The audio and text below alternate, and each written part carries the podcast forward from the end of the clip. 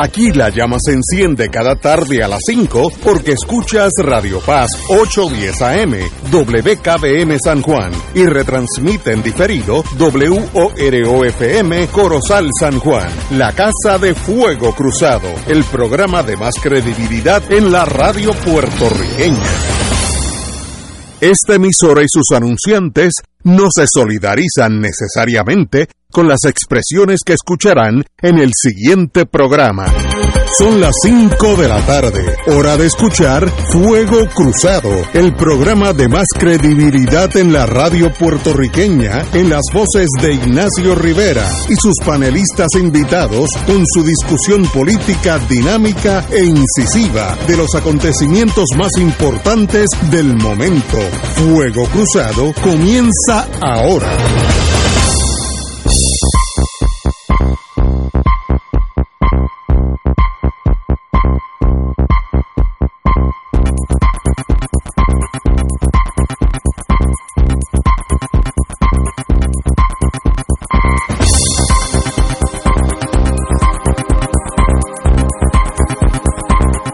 Amigas, vamos a empezar hoy. Hoy es Giovedì, si tuviéramos ya en la Roma, las velas Roma, eh, jueves.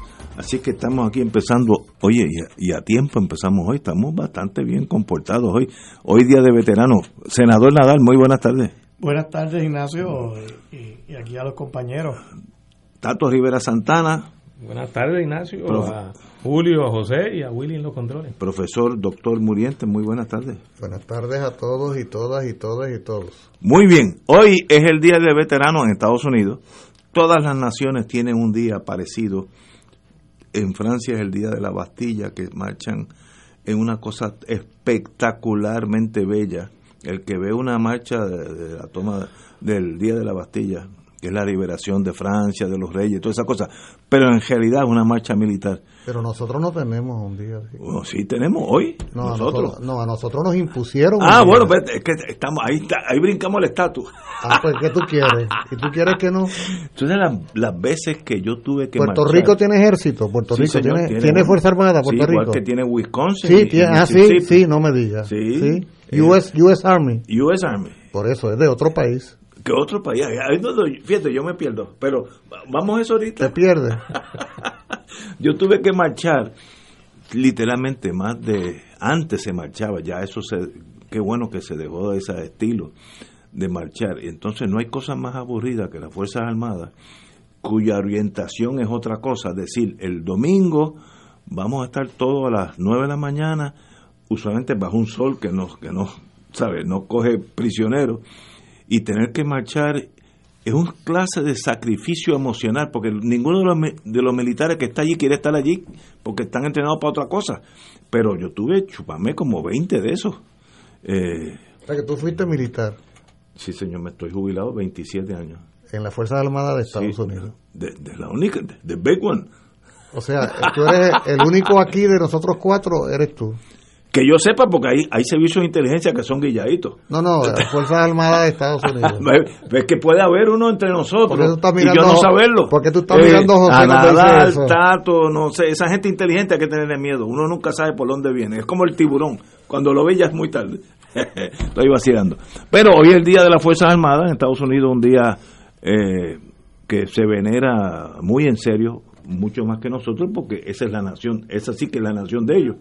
Este, en el Día de Veteranos, por ejemplo, mis hijas en New Hampshire y Massachusetts, Maryland y Texas, hijos e hijas, pues lo, lo, lo mínimo que se hace por una bandera americana en, la- en el porch, en el balcón, es una nación en ese sentido, pues unida en ese... en- en Están ese- celebrando Afganistán seguramente. bueno, ha habido, ha habido como todo en la O- vida, Vietnam, o Vietnam. no ha habido sus ar- arruguitas en la piel. no hemos tenido mucha suerte en las últimas batallas. Hemos tenido, pero eso no quiere decir que estamos listos para la próxima. Oye, pero anyway, a, lo- a todos los veteranos en Puerto Rico, la última vez que yo chequeé, de eso hace como 10 años, había de más de 130 mil veteranos en Puerto Rico. 130 mil, un montón de gente con los derechos, porque el que tuvo 6 años, 7 años, 2 años, eso no, no cualifica, son los que estuvieron completos. Y había 130 y pico de mil. Yo no sé si ahora bajó o subió, no sé. Eso, ah, yo estoy seguro que algunos de los veteranos me van a decir cuántos hay hoy en día. Pero muy bien, a todos ellos, yo sé los sustos que pasaron, los malos ratos, los sentidos de orgullo, la victoria, la derrota. Eso siempre afecta a uno en algo. Eh, así que a esos amigos y amigas, porque ahí hoy también hay veteranas, un montón de mujeres sirven en las Fuerzas Armadas. Antes eran limitadas a las enfermeras, pero hoy también hay gente de combate, aviadoras, etcétera. Así que qué bueno que, que sean uno más. Así que a ellos y a ellas mi más profundo respeto, porque yo sé que estar allí cuando hay que cruzar el último río. ¿Está dónde? No es Cuando uno está allí en la zona de combate. ¿En qué? ¿Dónde? No en el país que sea, donde te mande el presidente. Por eso. Si ahora mismo te manda a Bolivia, pues hay que caerle arriba a Bolivia. Ah, ah para que tú eres la Fuerza Armada. Exacto. Si no eres armada, ¿para qué vas a tener una Fuerza Armada? Donde quiera. Donde el presidente diga, esa es la nación. Igual que si fuera ruso y los rusos me dicen, esta noche entras a Polonia y te quedas con Polonia, yo entro a Polonia. los rusos no hacen eso, los yanquis sí lo hacen. No, no, los rusos le han metido caña también algunos. Este, los rusos le pasaron por encima a Polonia. Pero eso es otra época. otra pero es que las cosas hay que pasar la página. Hoy en día todos vivimos en paz. Esa frase está bien usada últimamente, o mal usada, lo de pasar la página. Sí, no, porque tú no te puedes quedar pensando en las en los problemas de pequeños. pero se usa mucho para, para no meterse a la discusión y a atender el problema serio. Cuando cuando el problema es muy serio o cuando se quiere no recordar y se, pretende, exacto, que se olviden errores y, e injusticias, hay que pues pasar la se levanta eh, la frase de levantar la página. Si no, la, la usaron hace muy poco. Eh, los integrantes de la Junta de Control Fiscal, eh, y algunos de los políticos que han respaldado a la Junta de Control Fiscal, eh, algunos de los medios que han estado respaldando a la Junta de Control Fiscal le han dado mucha difusión a esa frase, hay que pasar la página, pero eso en, en el fondo lo que quiere decir es la, la impunidad, eh, es que, que, no haya enjuiciamiento, que no haya lo, lo, que, lo que implica analizar y desmenuzar lo que ocurrió y adjudicar responsabilidades de, la, de las personas que, que fueron responsables de, en este caso de la deuda. Ahora, en, el caso de, de, eh, de lo que eh, ha, generado esta discusión que el día de veterano bendito yo con mis veteranos ustedes le han caído encima. yo creo que, que, que, de las cosas interesantes es que eh, hay mucha de nuestra gente que participó eh, prácticamente obligado porque el servicio militar fue obligatorio en Puerto Rico. ahora no. O sea, no, no, no fue voluntario, fue, obligatorio. obligatorio. Eh, pues muchos de los que participaron, eh, esa experiencia los ayudó a comprender la injusticia de lo que eran las actuaciones de Estados Unidos mediante sus fuerzas militares eh, invadiendo y llevando la guerra a otros pueblos. Nosotros tuvimos aquí en este programa el testimonio de Oscar López Rivera. Oscar López Rivera eh, fue eh, a Vietnam como parte de, de, lo que fue toda esa guerra genocida de Estados Unidos contra el pueblo de Vietnam y él nos narraba cómo allí empezó a comprender este, políticamente lo que implicaba el ejército de Estados Unidos, lo que implicaba el gobierno de Estados Unidos, las consecuencias eh, que implicaba, porque en última instancia muchos de los que van al ejército de Estados Unidos no son los hijos de los ricos, no, son los hijos de la oligarquía de Estados Unidos. Eh, al contrario. Son, jóvenes, eh, muchos pobres de, de, de, las comunidades más pobres en Estados Unidos, que incluso lo ven como una posibilidad de, ascenso social y de salir de la pobreza. De, salir de la pobreza. Pero son los que ponen los muertos y los heridos, son, son las comunidades pobres en Estados Unidos. Eh, ¿Para que Para beneficiar eh, y generar eh, la dinámica que mantenga un sistema de explotación como el sistema capitalista mediante el cual se lleva y se dirige el gobierno de Estados Unidos y los beneficios de, de, esos multimillonarios que en los últimos años todos los estudios que se han hecho, todos los análisis que se han hecho, informes que han sido publicados recientemente de instituciones económicas a nivel internacional eh, demuestran que la, la diferencia entre el crecimiento de la riqueza de los ricos versus las condiciones materiales del resto de la población es abismal. Eh, pues y, ese ejército de Estados Unidos eh, persigue y es, y es el, instrumento para mantener ese sistema de desigualdad. Te voy a decir lo que yo vi, que no es fácilmente comprensible. Yo vi en las Fuerzas Armadas entrar muchachos de usualmente Alabama, Mississippi, Kentucky, Iowa, que eran prácticamente analfabetos en Estados Unidos, no estoy hablando eh, Burundi, y había que llevarle unas clases remediales para que aprendieran a escribir lo básico. Eso yo lo vi con mis ojos, uno no puede ni comprenderlo. ¿Sabe? ¿Cómo es posible que en este país haya gente que no sabe escribir? Pues eran los de abajo. Ahora, ese muchacho que nace, vamos a decir, de ascendencia africana en el medio de Mississippi, está destinado a una vida de pobreza en todos los sentidos, intelectual, eh, educativa, eh, económica, y si entra las Fuerzas Armadas y, continúa, pueden llegar hasta Sergeant Major, que, ve el mundo, o sea, se les rompe el pueblito, el equivalente a adjuntas en Mississippi, y ve, y va a Francia, y va a París, y, va a África. Siempre cuando que no haya herido. Ah, bueno, todo en la vida tiene un downside. Te puedes coger tu tiro en ese, en ese trayecto, puedes coger tu tiro. Pero es que mucha gente no tenía opción en la vida. y, muchos puertorriqueños que se unen, unen, es por eso, por la pobreza. Ignacio, tú traes a colación el tema, arrancando el programa, con una idea de que pues, es una fecha no controversial, ¿no? Sino que, bueno, estamos conmemorando. Estamos, estamos eso es verdad. El gran problema con eso es que si algún aspecto es neurálgico en la relación colonial, es el aspecto militar. O sea, si para algo una potencia colonial se posesiona, se apodera de un territorio, de un país, de un pueblo, es para propósitos militares. No es casualidad que lo que nos quede de recuerdo de los 405 años de dominación colonial española sean las murallas del Morro, el Morro y el San Cristóbal. No hay una universidad, no hay un hospital, no hay un centro social. Lo que nos queda de la herencia española ¿Y el morro? es el Morro, San Cristóbal y las murallas de San Juan, que no eran otra cosa que edificaciones militares, porque San Juan era una ciudad amurallada con propósitos militares. España tenía enemigos. Bueno, porque los holandeses estaban velando porque, porque Puerto Rico era la última colonia de España en la ruta hacia Madrid cuando se llevaban todo lo que robaban en América y Puerto Rico era la primera colonia cuando iban llegando a América de retorno. Bueno, de esa misma manera que lo que nos queda como recuerdo de 405 años de colonialismo es el militarismo, porque esas murallas las vemos hoy y nos parecen hasta simpáticas. Bonitas. Y vemos el morro, que por cierto está controlado por los federales estadounidenses. Y ¿ah? está, muy... Y San, Cristóbal igual. Está en buenas condiciones. Ah, sí. Yo, estoy por allí, ¿no? Está muy bien cuidado. Magníficas condiciones. Eh, lo controlan ellos y esa es el remanente de la presencia española, 405. Es la presencia militar. Dime qué universidad Dime qué centro educativo, qué centro de salud. No, no, no, no dejaron nada. Lo que dejaron fue una instalación militar.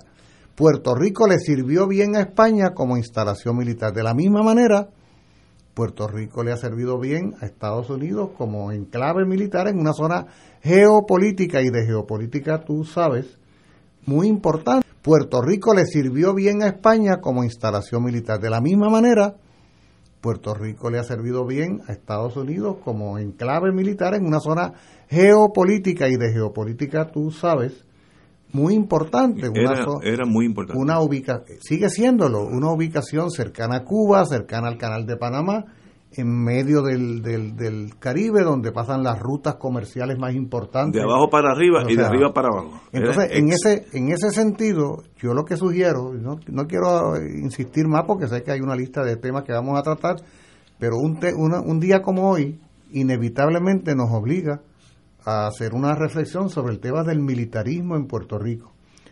Te doy un ejemplo muy específico. Aquí se ha rendido como que homenaje y no sé qué a los llamados Borinqueniers.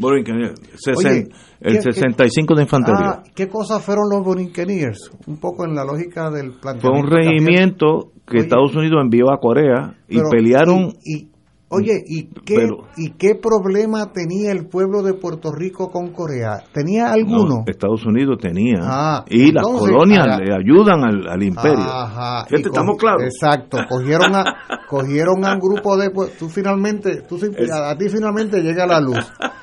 65 infantería peleó. agarraron, agarraron un grupo de compatriotas, de puertorriqueños, los organizaron en un regimiento llamado 65 de Infantería. Oye, y los mandaron a pelear a un país, ¿sabes qué? A un país que había estado luchando por su independencia durante todo el siglo XX. Corea. Sí, pero fue invadido por los coreanos oye, comunistas. Oye, oye, atiende. Yo, yo te doy la otra versión. Atiende, no, no, no. El hecho es, el hecho es, atiende, atiende. Estamos hablando de dos temas El- que no. no, el hecho histórico es que Corea, la península de Corea, fue ocupada político-militarmente por Japón, Sí, por el imperio, por- por- por en, muchos 19- años. en 1910. Sí, sí. Y el pueblo coreano desarrolló una lucha de independencia y fue interrumpida por la Segunda Guerra Mundial que desemboca finalmente en la intervención estadounidense por el sur, soviética por el norte, y eso ha llevado a la separación de ese país en Que dos todavía, pedazos. todavía está en dos. ¿Qué tenían que ver los boricuas Sí, bueno, en sí, ese rollo? Pero es que es fácil entender. Nos mandaron para allá No, a no. pelearle la, la guerra a otros, igual que hicieron en Vietnam. Pero es que. Pero, ¿Por qué yo tengo, por qué yo tengo que reconocer en los volunterías, eh, volun- Bo- volun- borinqueniers, los borinqueños. a héroes de qué? Pues si fueron a pelear los intereses de otros, igual que los, los puertorriqueños que fueron a Vietnam, tristemente fueron utilizados, como señalaba el compañero Rivera Santana, aplicando la ley de servicio militar obligatorio, no les quedaba de otra, y como tú bien dices, para muchos boricuas no les quedó de otra, como hoy día, oye, hoy día tú buscas las cifras en el servicio selectivo, Eh, y. Puerto Rico aparece como el lugar donde no, donde hay un superávit. Sí, sí. ¿Por qué? Porque a la Por juventud pobreza. puertorriqueña no le queda de otra que meterse al ejército como una alternativa de vida. Entonces, ¿cómo vamos nosotros a celebrar qué? Muy bien, pero a que- celebrar es qué que- es lo que vamos a celebrar? Que nos estén matando a la gente en Afganistán, en Vietnam, en Corea, en todos lados para servirle los intereses de ellos. Eso es lo que vamos a celebrar. Me Dime tú. Me están man- mandando. Bueno, yo- Los me están mandando mensajes. Ellos quieren entrar aquí ahora con bayoneta calada. Suave, Sí. muchachos, suave. Yo, yo opino brevemente, brevemente. No, yo quiero también añadir algo. Eh, simplemente, mira, no importa si fuiste a una guerra de manera voluntaria, de manera involuntaria, por servicio obligatorio, la realidad es que fueron miles y miles eh, de puertorriqueños que arriesgaron sus vidas, eh, estuvieron ahí No, y murieron. y uno montones. tiene que, yo creo, pues que reconocer ese peligro que vivieron, Para servirle a otros, para servirle a otros. José. recordarlos, a otros intereses. re- simplemente reconocer que los narcotraficantes arriesgan sus vidas pero, también. pero Julio, ellos pensaban que estaban haciendo algo lo correcto. los gatilleros sus no vidas. Es que, es que estamos hablando dos, dos opciones de vida Es diferentes. que tú arriesgas tu vida Pero, por algo no, que tenga sentido, que Pero valga la tú- pena, que tú tenga estás un hablando, propósito. Tú estás hablando, si tú fueras colombiano o de Bulgaria, tus oraciones son correctas. ¿Qué, qué hace un colombiano peleando en Corea? Pues nada. Ahora, si tú eres territorio, dash, colonia, Colonia. colonia de Estados Unidos, tú tienes el problema de que tú vas a ser parte de la Fuerza Armada de esa, Pero de ¿qué esa nación. entonces Cuba Angola? Vamos a lo No, mismo. no, no, Cuba bueno. No, no, no, eso no, no, no. Ah, no, pero- pero- no, bueno, oye, Pero yo no empiezo a decir disparate porque No, entonces no, tenemos no, pero mismo. No, no, Pero no, tiene pero- que ver Angola con Cuba. Tiene mucho que ver. No, pero Ah, vamos, olvidémonos de, de Son dos cosas distintas, son dos cosas distintas. Pero olvidémonos de Fidel No, Castro. no, pero, mira, que de eso podemos dar lecciones No, no, sí, no. El, el lado de izquierda, todo lo que hace no ha sido bueno, y el lado de derecha, todo lo que hace Pero no, no ha es sido un problema de no, izquierda no, o derecha, no. Sí, sí. eh, mira, si tú eres colonia de Estados Unidos, Ajá. o de la o de Inglaterra, Ajá. o de Francia, la gente de Guadalupe y Martinique, cuando Francia se mete en lo que sea, van para allá también, también, porque tú eres parte de esa nación.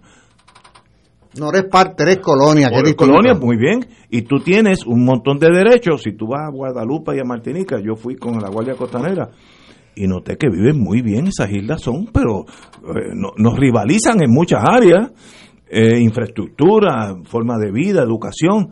Ahora, cuando Francia los requiere, pues tienen que ir a combatir, porque ese es el precio. Eh, Por eso, por eso, eso es o, lo, que... o- o eres totalmente independiente y tú decides para dónde tú vas. Claro. Esas son las dos opciones. Claro, y eso lo que está mal es que se siga de alguna manera reconociendo eh, algo que, que no es aceptable, que, que Ah, otro bueno. país, que otro país Pero- le imponga a un país que intervino, lo invadió y lo colonizó, que además de lo que eso representa como costo económico, como costo político, como costo social, le exija un costo en sangre, Pero sobre pero- todo a su juventud, al incorporarlo a sus Fuerzas Armadas, ya sea por la vía obligatoria o ya sea porque las condiciones socioeconómicas no le dejan otra opción a muchos de esos jóvenes de ingresar a las Fuerzas Armadas del país que intervino su patria eh, y que a fin de cuentas lo que produce es dolor, produce sufrimiento porque eh, ¿cuántos puertorriqueños han muerto en las guerras de Estados Unidos? ¿Cuántos han sido heridos? Sobre todo en esa guerra de Corea, que hubo eh, fu- fue una guerra sangrienta. Al 65 que- le dieron que- bien duro. Que hubo muchísimos heridos. ¿Y cuántos han regresado no solo heridos físicamente, sino Emocionalmente. heridos emocionalmente?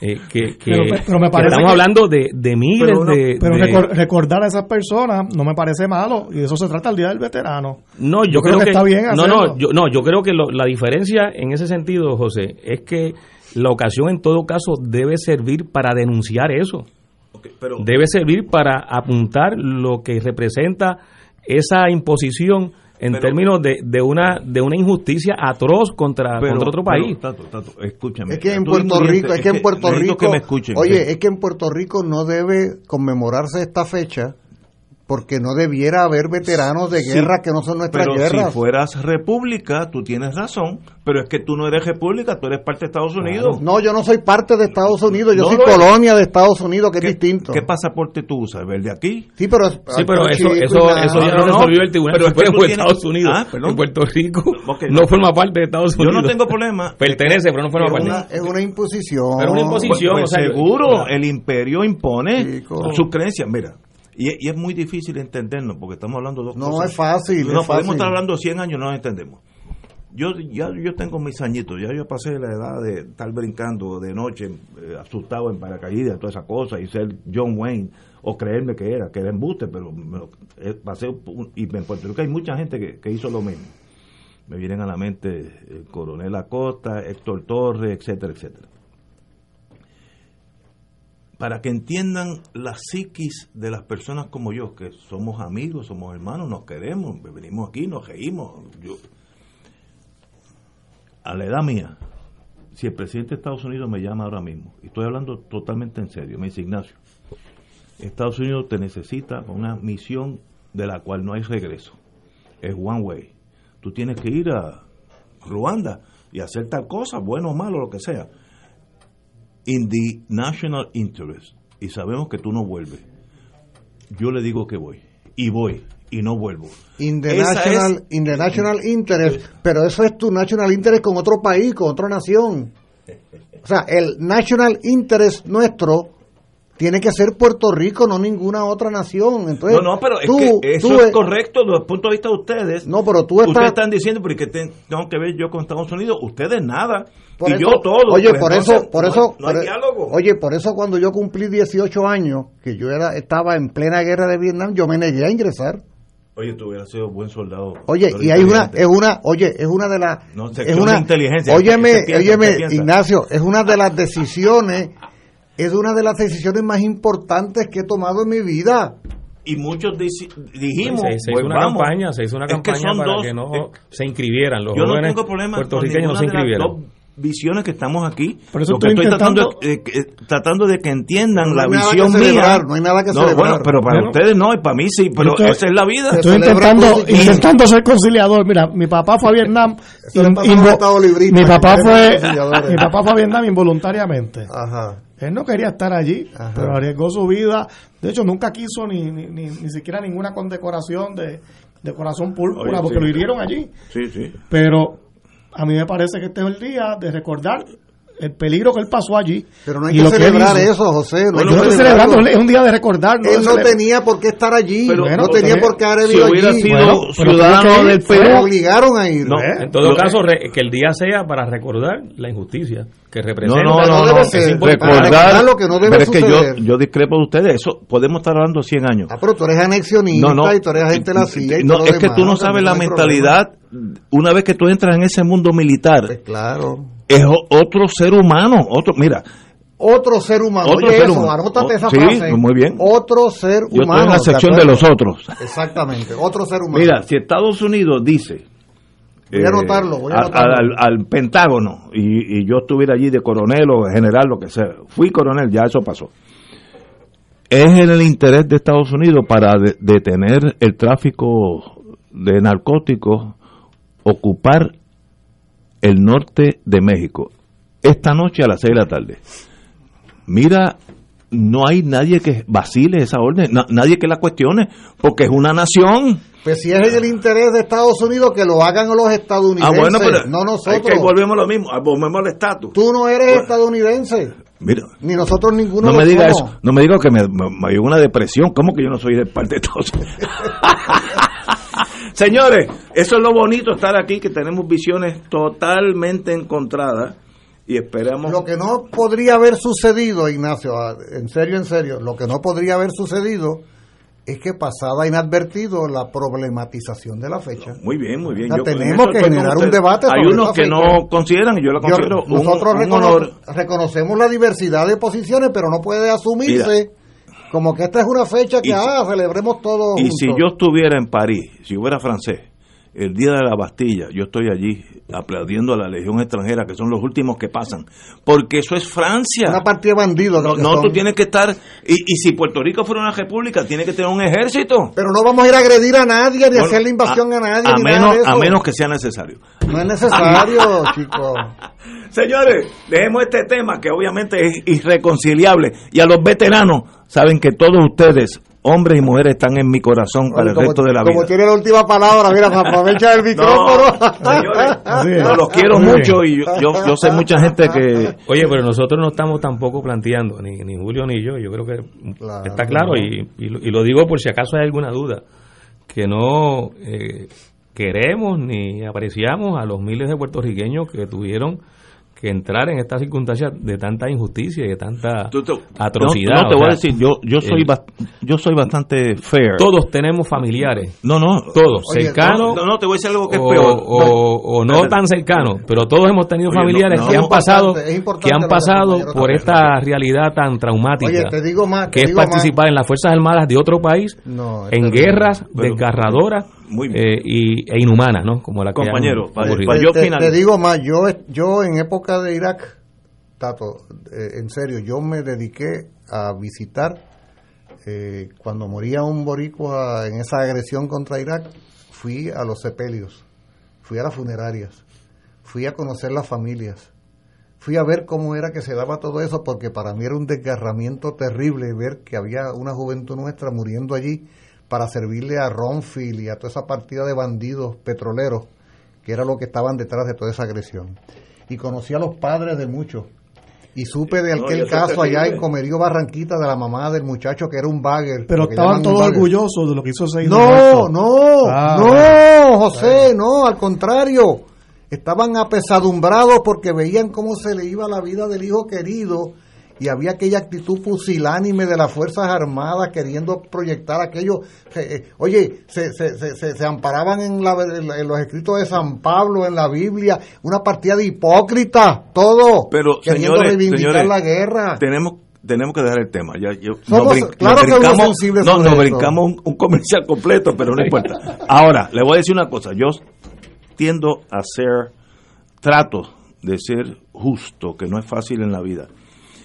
En Corea hubo una gran injusticia contra los puertorriqueños. Una gran injusticia. Acento en la G de grande. Cuando los, cuando los chinos entraron a Corea, que entraron 6 millones de chinos inesperadamente y cogieron a las tropas de MacArthur en, lo- calzoncillos, tuvieron que re- retreat, re- retirarse hasta abajo, ay, Pusan creo que era, y el ejército de Estados Unidos puede haber sido a sabiendas o por ignorancia, pero los que pusieron en la retaguardia para aguantar millones de chinos fue la 65 Infantería y los molieron, le dieron durísimo. Eso fue porque éramos, hablábamos español y éramos más trigueñitos que los que venían de Kentucky. Nadie sabe, pero eso pasó. y eso, de carne de cañón. y eso es injusto. Después de ese affair, después de Harry Truman, que era una persona pragmática en la vida, dijo, se acabaron las minorías. Las minorías entran al ejército de Estados Unidos no como una unidad, sino que yo entro al ejército de Estados Unidos, me mandan a paracaidismo a North Carolina o a California, etcétera. Ya, ya no hay una unidad puertorriqueña. E, y eso viene de esa, esa, creo, hay, hay una montaña que los puertorriqueños perdieron la mitad de las tropas allí.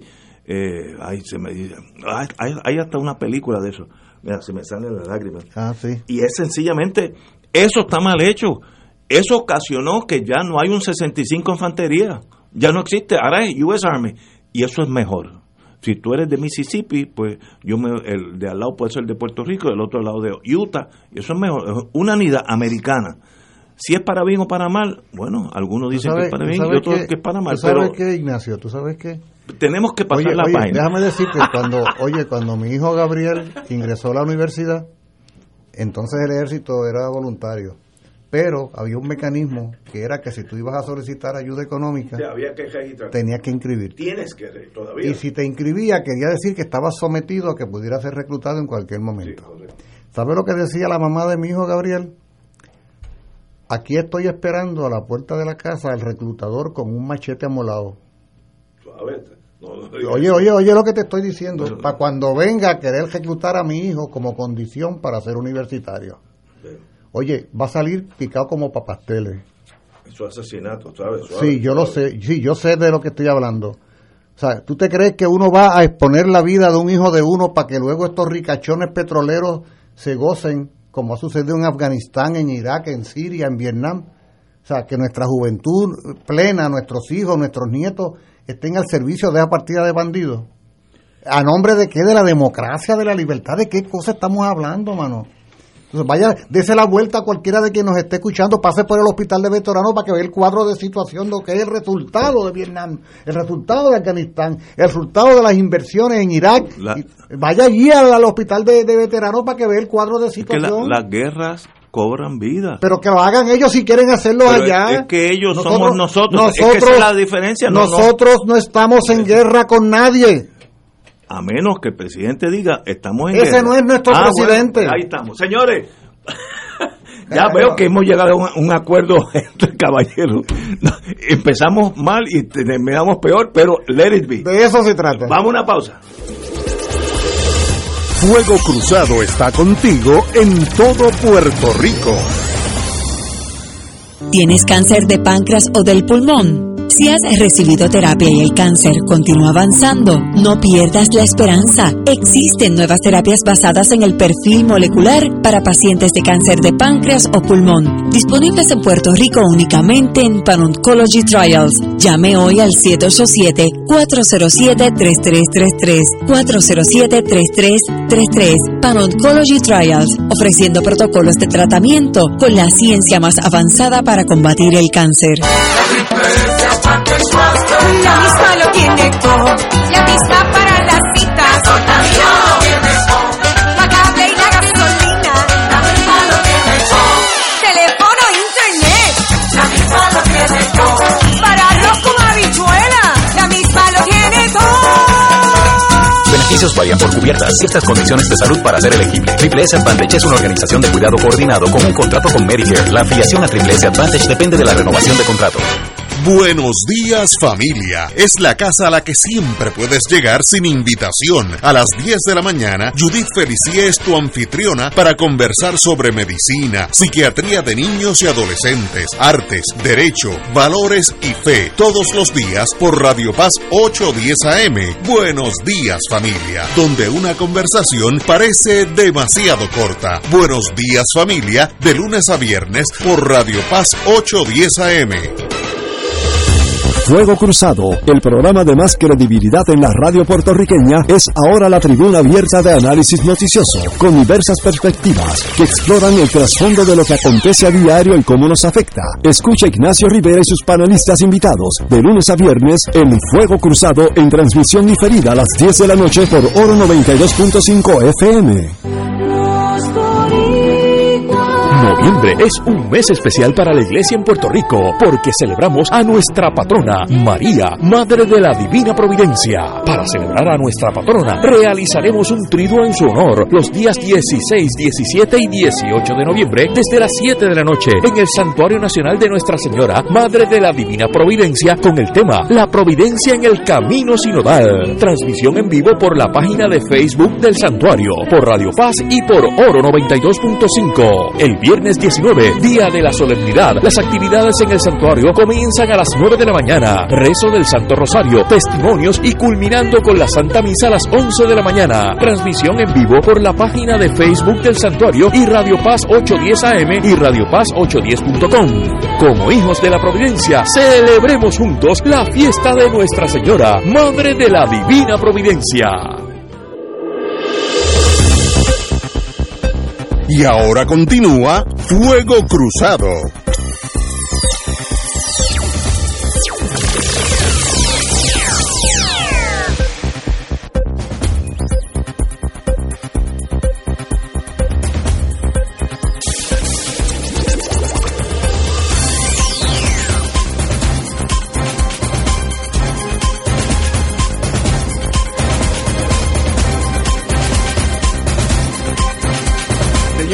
Señores, vamos a otro tema.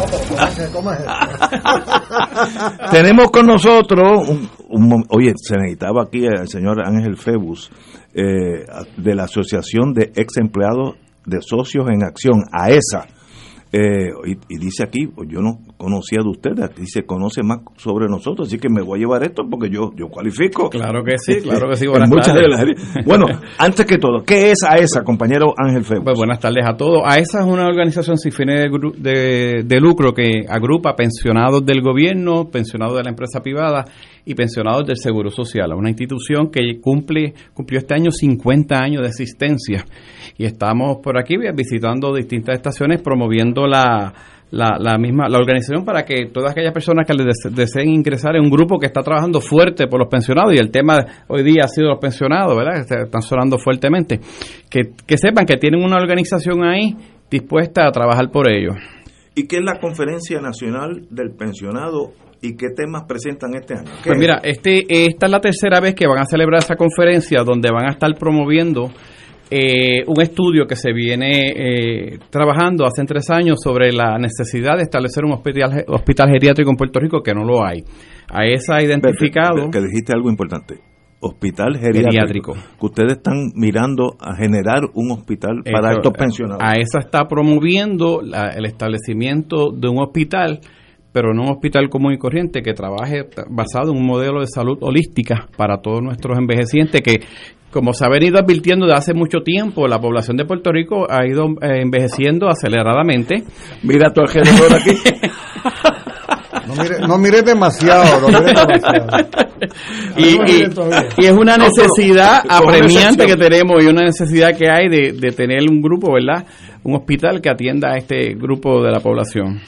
Eh, y, ¿Y cuándo sucede esta conferencia? ¿Dónde es? Mira, la conferencia se va a estar llevando a cabo el próximo miércoles. Va a ser eh, exclusiva para miembros, unos invitados por AESA.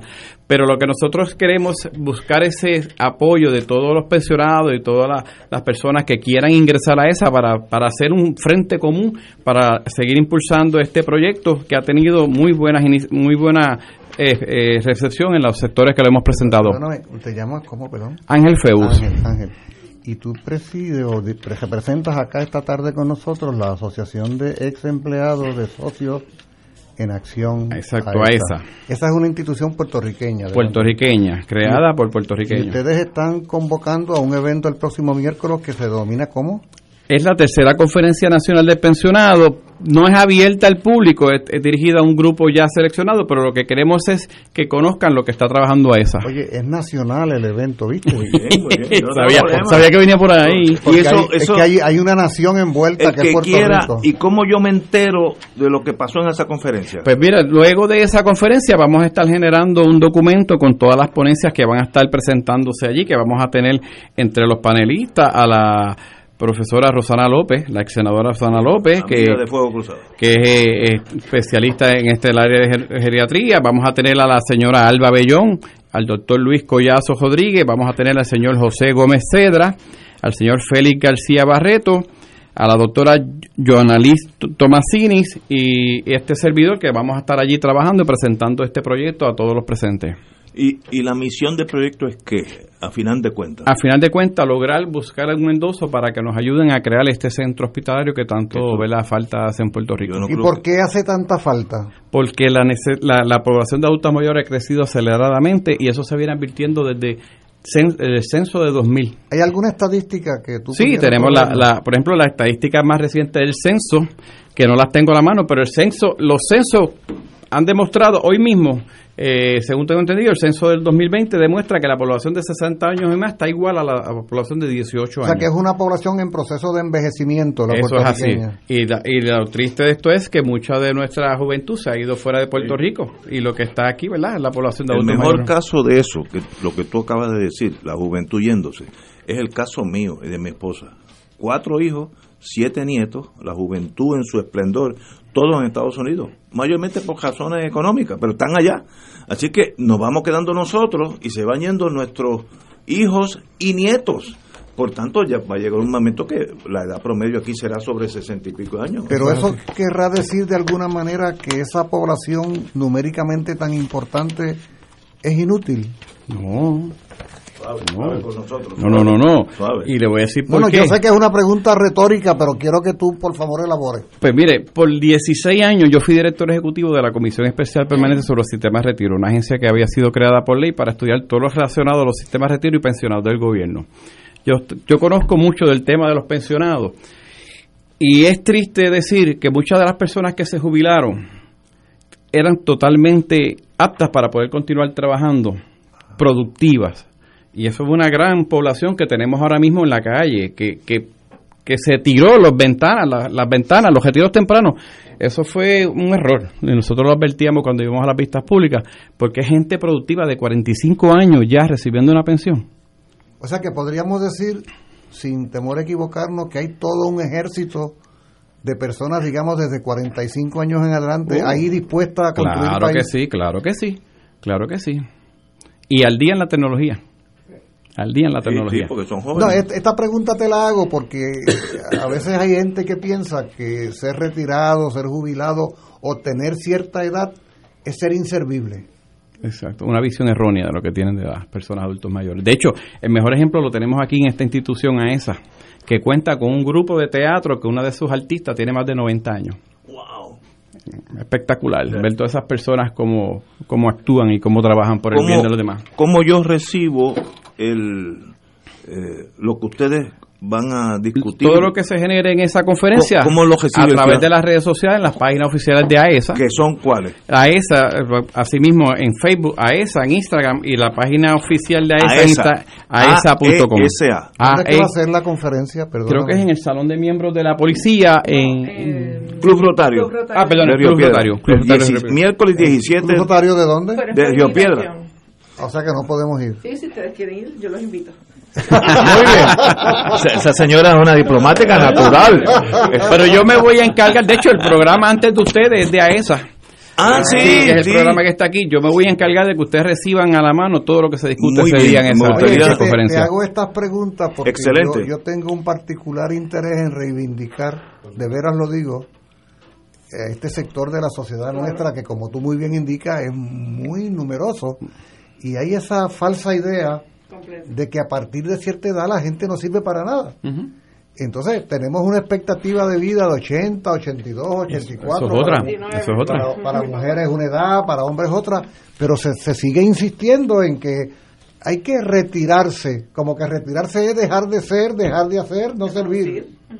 Entonces, me parece que este esfuerzo que ustedes hacen es importante para reivindicar a todo ese sector de nuestra población muy útil, Mire, muy necesaria. Me, pidan cómo se deletrea a esa. A de Alabama.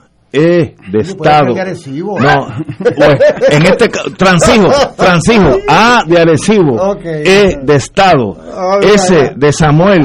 A de Alabama. Fíjate, por- A E S A. no tiene, no tiene salvación, tú sabes. Pero Ese me- de fila, dice aquella.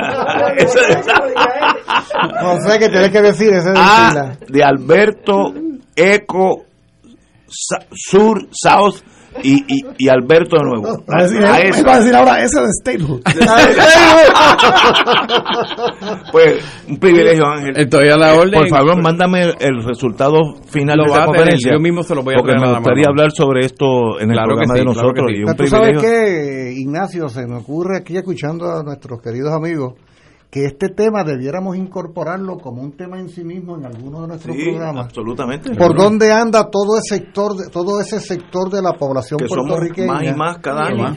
Y, exacto, ¿y Y qué peso específico tiene en la sociedad puertorriqueña? Ah, pues estamos a la para, que, para que podamos desmitificar esa falsa idea de que tenemos Que una no población envejeciente que, no, que es inservible, ¿no? Cuando la realidad es que tenemos ahí un mundo de hombres y mujeres maravillosos que además tienen una experiencia acumulada y todavía una energía ¿no? en sus cuerpos para Eso servirle es al así, país. eso es así. Pues señores, un Muchas privilegio haberlo tenido aquí. espacio. Y de verdad que ha sido un privilegio. Aprendí mucho. No, no conocía Es esa. el miércoles Miércoles entrante, miércoles 17 de 17, noviembre. Ajá. y usted no va a traer el resultado Eso va para, a ser para hacerlo público. aquí. Lo- se los haré llegar y si Muy lo bien. quieren después discutir en un programa, Sí, pues vamos a con estar mucho gusto, para- lo haremos. para- Lo haremos. Pues, Y hablamos del hospital también. excelente. Pues tenemos que ir a una pausa, amigos, y regresamos con Fuego. Gracias. Fuego Cruzado está contigo en todo Puerto Rico. Buenos días familia. Es la casa a la que siempre puedes llegar sin invitación. A las 10 de la mañana, Judith Felicie es tu anfitriona para conversar sobre medicina, psiquiatría de niños y adolescentes, artes, derecho, valores y fe. Todos los días por Radio Paz 810 AM. Buenos días familia. Donde una conversación parece demasiado corta. Buenos días familia. De lunes a viernes por Radio Paz 810 AM. De todo un poco, con Manolo Almeida, el más ameno en tus mañanas por Radio Paz 810 AM. De martes a viernes a las 9 de la mañana. Notas positivas, salud, ambiente, negocios y entretenimiento. De todo un poco. Martes a viernes por Radio Paz. ¡Estamos vivos! Ser rotario es vivir la alegría de servir a los demás, a la vez que cultivas la amistad y el compañerismo, sin límites y descanso. Mensaje del Club Rotario de Río Piedras. Saludos familia de Radio Paz, mi nombre es Jafet Marrero. Y yo soy Eric Rosario. Ahora puedes escucharnos todos los sábados a la 1 pm en Podcalizando, La conversación que no tuviste después de misa. un programa para toda la familia. Búscanos en las redes sociales como Influenzando y recuerda, Hagamos viral a Jesús. Acompaña al Padre Milton a la peregrinación en la Tierra Santa y Jordania del 3 al 17 de noviembre del 2021 o del 6 al 20 de febrero del 2022. Visitaremos las ciudades de Jerusalén, Belén, Betania, Jericó, Eilat, el Mar Muerto, Masada, Qumran, Tiberiades, Tatja, Cafarnaún, Caná de Galilea, Jafo, Cesarea Marítima, Tel Aviv y Cesarea de Filipo. En Jordania iremos a Petra. Celebraremos la misa en los lugares santos y renovaremos nuestras promesas bautismales en el río Jordán. Marca ahora y reserva tu espacio llamando a Puerto Rico Viaja al 787-918-8989. Solo para vacunados. Ciertas restricciones aplican. Nos reservamos el derecho de admisión. Y ahora continúa Fuego Cruzado.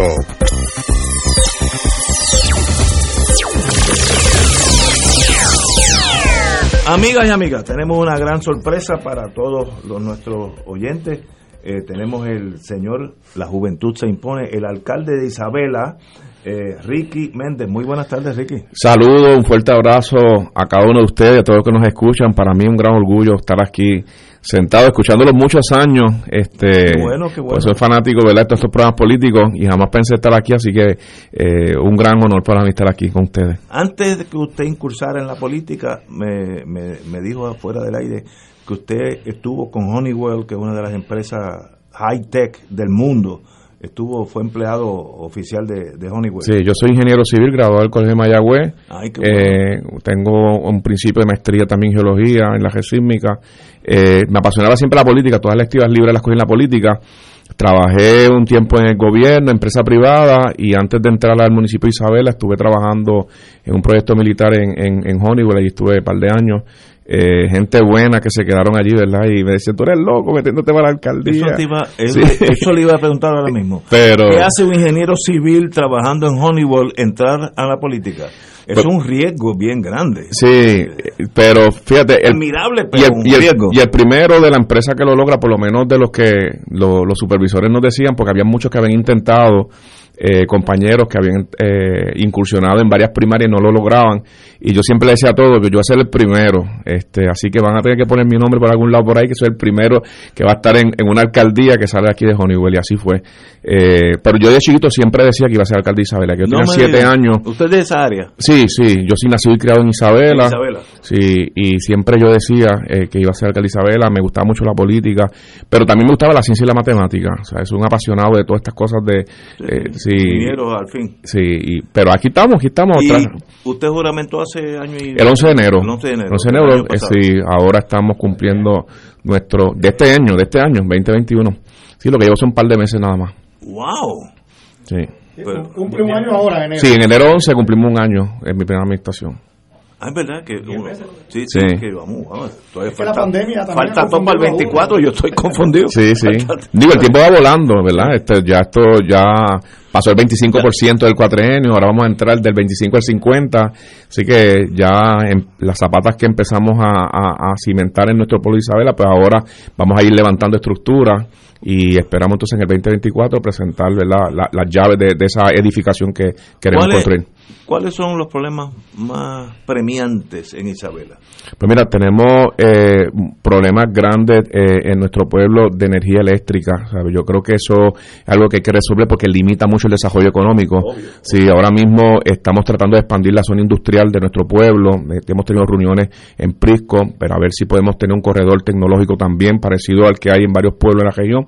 Eh, y la gran dificultad es la- la- la- las utilidades, ¿verdad? Lo que es energía eléctrica, eh, la fragilidad, eh, eh, cómo uno enamora a estas compañías que están alrededor del mundo a que puedan hacer inversión en, en- en Puerto Rico cuando ellos están viendo, ¿verdad? Que no hay una, un sistema sólido en términos de energía. Y eso se discutía mucho en la empresa.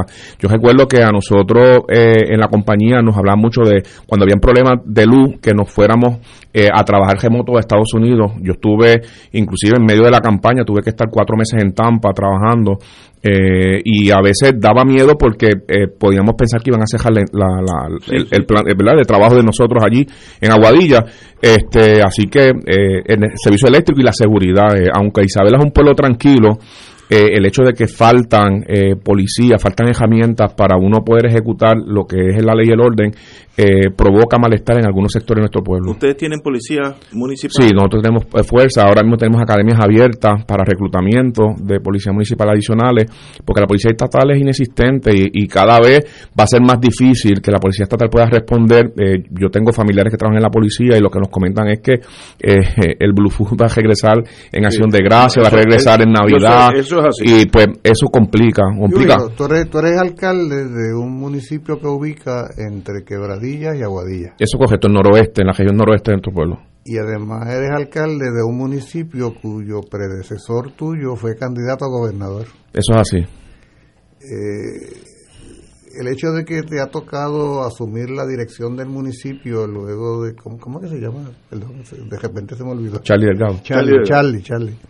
Eh, ¿Cuál ha sido tu experiencia en estos 10 meses al tomar el batón de un municipio que fue Pues mira, bien por jetante, bien jetante porque él estuvo 20 años Eh, obviamente el presentarse como candidato a gobernación puso los ojos sobre la campaña, ¿verdad? Y ahora sobre la ejecutoria de lo que estamos haciendo, eh, lo que me permite a mí entonces trabajar más intensamente como trabajamos en la industria, que eso es 24/7 sin excusa alguna, este y por lo menos lo que hemos hecho en estos 10 meses, eh, que le hemos presentado al pueblo eh, las estrategias de lo que queremos hacer, han sido bien recibidas. Nosotros hemos trabajado intensamente en el deporte, eh, remodelando facilidades afectadas por el huracán, que es la parte de ingeniería, ¿verdad? Que domino bastante, todo esto de FEMA, el Coltre y demás. y estamos creando un proyecto interesante en nuestro pueblo de la Junta Deportiva para independizar todo lo que es del deporte de la fase gubernamental y ha podido ser eco en, el pueblo. Eh, la parte social eh, la estamos trabajando bastante eh, con las entidades sin fines de lucro, las iglesias, las mismas escuelas inclusive, lo que es el, limpiarse, el, limpiar y reciclaje, que ahí también entra un poco lo que es la ingeniería también en, el concepto. Y la administración del municipio pues la estamos viendo desde el punto de ingeniería, ¿verdad? que seamos más eficientes, gastando menos. Ustedes saben que parte de los proyectos que hemos tenido es que eh, yo no utilizo escolta, llegué solo, llego en mi carro, tengo mi celular, vendimos el vehículo de lujo del municipio. Eh, lo que estamos... Esos tres tiros que yo escuché hace un rato eran contra para No, lo que eh, estamos tratando de hacer es más eficiente, ¿verdad? Y que el municipio pueda despegarse un poco de la dependencia del gobierno en, en muchas cosas porque vienen días duros, todavía quedan días duros con esto de la Junta de Control Fiscal y necesitamos que Isabela pueda eh, subsistir con el turismo, con la industria, ¿verdad? Este, con el consumo de la gente. Esas son las dos actividades principales, turismo e industria. Sí, el turismo genera grandes réditos al municipio y el consumo también, ¿verdad? Eh, los restaurantes, los comercios. Turismo interno. Hay, hay ambos. Nosotros tenemos una temporada fuerte eh, de turismo externo que llega de personas huyendo al frío. ¿Y tienen facilidades para acoger turismo de otros países? Pues estamos en ese proceso de complementar lo que la empresa privada está hace tiempo tratando de desarrollar. El municipio le está inyectando, ¿verdad? Eh, apostando también a esa fuerza privada de que podemos eh, poder hacer de Isabela un, un modelo a nivel nacional. Isabela a hacer turismo? Bueno, eh, eh, vas a poder llegar a Isabel a hacer turismo. Primero tienes un, una administración que es recipiente, ¿verdad?, de la empresa privada. Escuchamos, eh, apoyamos las iniciativas, tenemos programas dirigidos a fortalecer. como ciudadano, Ah, pues Isabela es lindo. O sea, Isabela tiene unos paisajes envidiables en todo Puerto Rico. Sí, las playas. y estamos fortaleciendo lo que es los accesos al pueblo, ¿verdad?, para que te sientas que estás en, en una ciudad que estás recibiendo al visitante y ofrecer hacemos eh, una oferta cultural todos los miércoles, jueves y viernes que invita, ¿verdad? Que todo el mundo llegue. Tenemos los viernes de salsa, miércoles de artesanía en la plaza pública. Así que eh, estamos poniendo... La, particularidad de que, pasa algo parecido en Rincón, que son muchas hospederías pequeñas. O sea, que tú te vas para allá, José. Y eso le da, no, tú, vas a Viste, no va Isabela, va a Rincón, ah, ¿viste eso? de hecho, he ido más recientemente a Isabela que a Rincón, pero que eso le da un encanto a Isabela. Uno va allí y hay un ambiente playero. Pero Isabela no es solo playa, Isabela tiene también el, lago Oaxaca, que tiene su actividad. Tenemos el bosque Oaxaca, que no se comparten cinco pueblos. El lago lo compartió, pero la parte más linda, que es la represa, está en Isabel, así que... No sé que tú eres alcalde. y, el, túnel de Oaxaca queda en Isabel, en realidad. Ah, de hecho, estamos eh, empujando al cuerpo de ingenieros a que le dé paso a la remodelación de la de la represa y, y, el hecho de construir una represa es turísticamente, digo, para los ingenieros es fascinante ver eso, así que eh, estoy loco porque empiecen, ¿verdad? y, bueno, Me, me, dice un amigo ambientalista que conoce ese mundo, dice, cito, irónico que tengan problemas de electricidad en Isabela cuando tienen una de las fincas solares de mayor tamaño en Puerto Rico. Hay dos, hay dos fincas solares. En, Puerto Rico y el Caribe. sí, lo que sucede es que eh, eh, todo eso, recuerdas cuando Fortuño hizo todos aquellos contratos, ¿verdad? Eh, con diferentes proyectos de energía renovable a nivel isla, pero eso entraba al sistema de la autoridad, eso no entra a un clúster, ¿verdad? De Isabela solamente.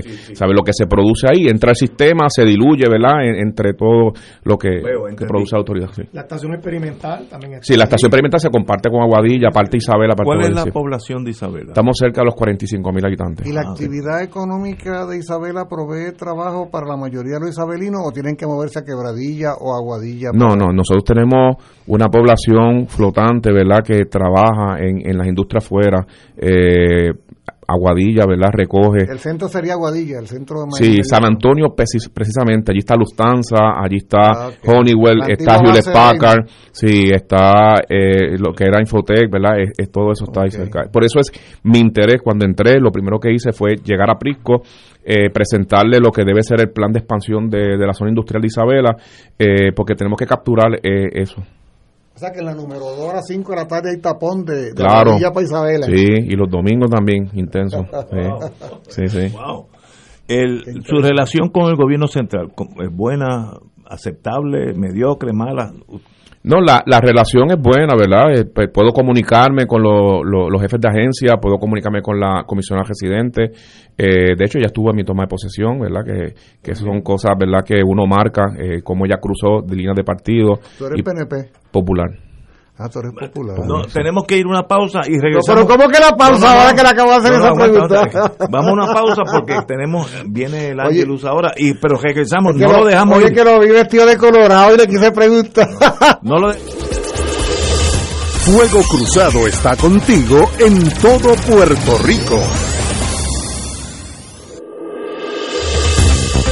Aquí la llama se enciende cada tarde a las 5 porque escuchas Radio Paz 810 AM, WKBM San Juan y retransmite en diferido WOROFM Corozal San Juan, la Casa de Fuego Cruzado, el programa de más credibilidad en la radio puertorriqueña.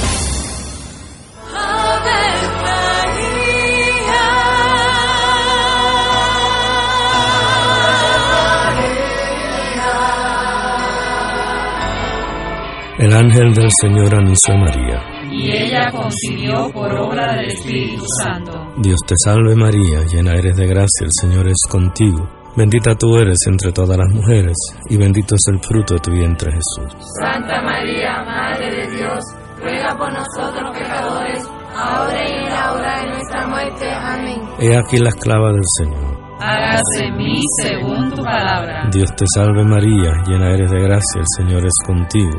Bendita tú eres entre todas las mujeres, y bendito es el fruto de tu vientre Jesús. Santa María, Madre de Dios, ruega por nosotros pecadores, ahora y en la hora de nuestra muerte. Amén. Y el Verbo se hizo carne. Y habitó entre nosotros. Dios te salve María, llena eres de gracia, el Señor es contigo. Bendita tú eres entre todas las mujeres, y bendito es el fruto de tu vientre Jesús. Santa María, Madre de Dios, ruega por nosotros Ruega por nosotros, Santa Madre de Dios. Para que seamos dignos de alcanzar las promesas de nuestro Señor Jesucristo. Oremos. Derrama, Señor, tu gracia sobre nosotros, que por el anuncio del ángel hemos conocido la encarnación de tu Hijo, para que lleguemos por su pasión y su cruz a la gloria de la resurrección, por Jesucristo nuestro Señor. Amén. Gloria al Padre, al Hijo y al Espíritu Santo. Como era un principio, ahora y siempre, por los siglos de los siglos. Amén. La renovación carismática de la Arquidiócesis de San Juan te invitan al retiro Yo hago nueva todas las cosas.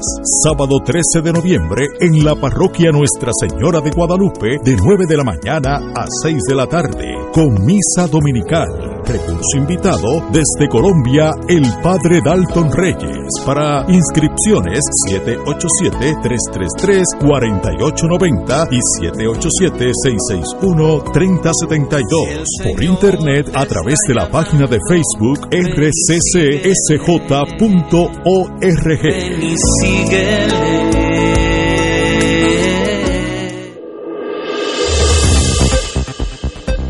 Y ahora continúa Fuego Cruzado.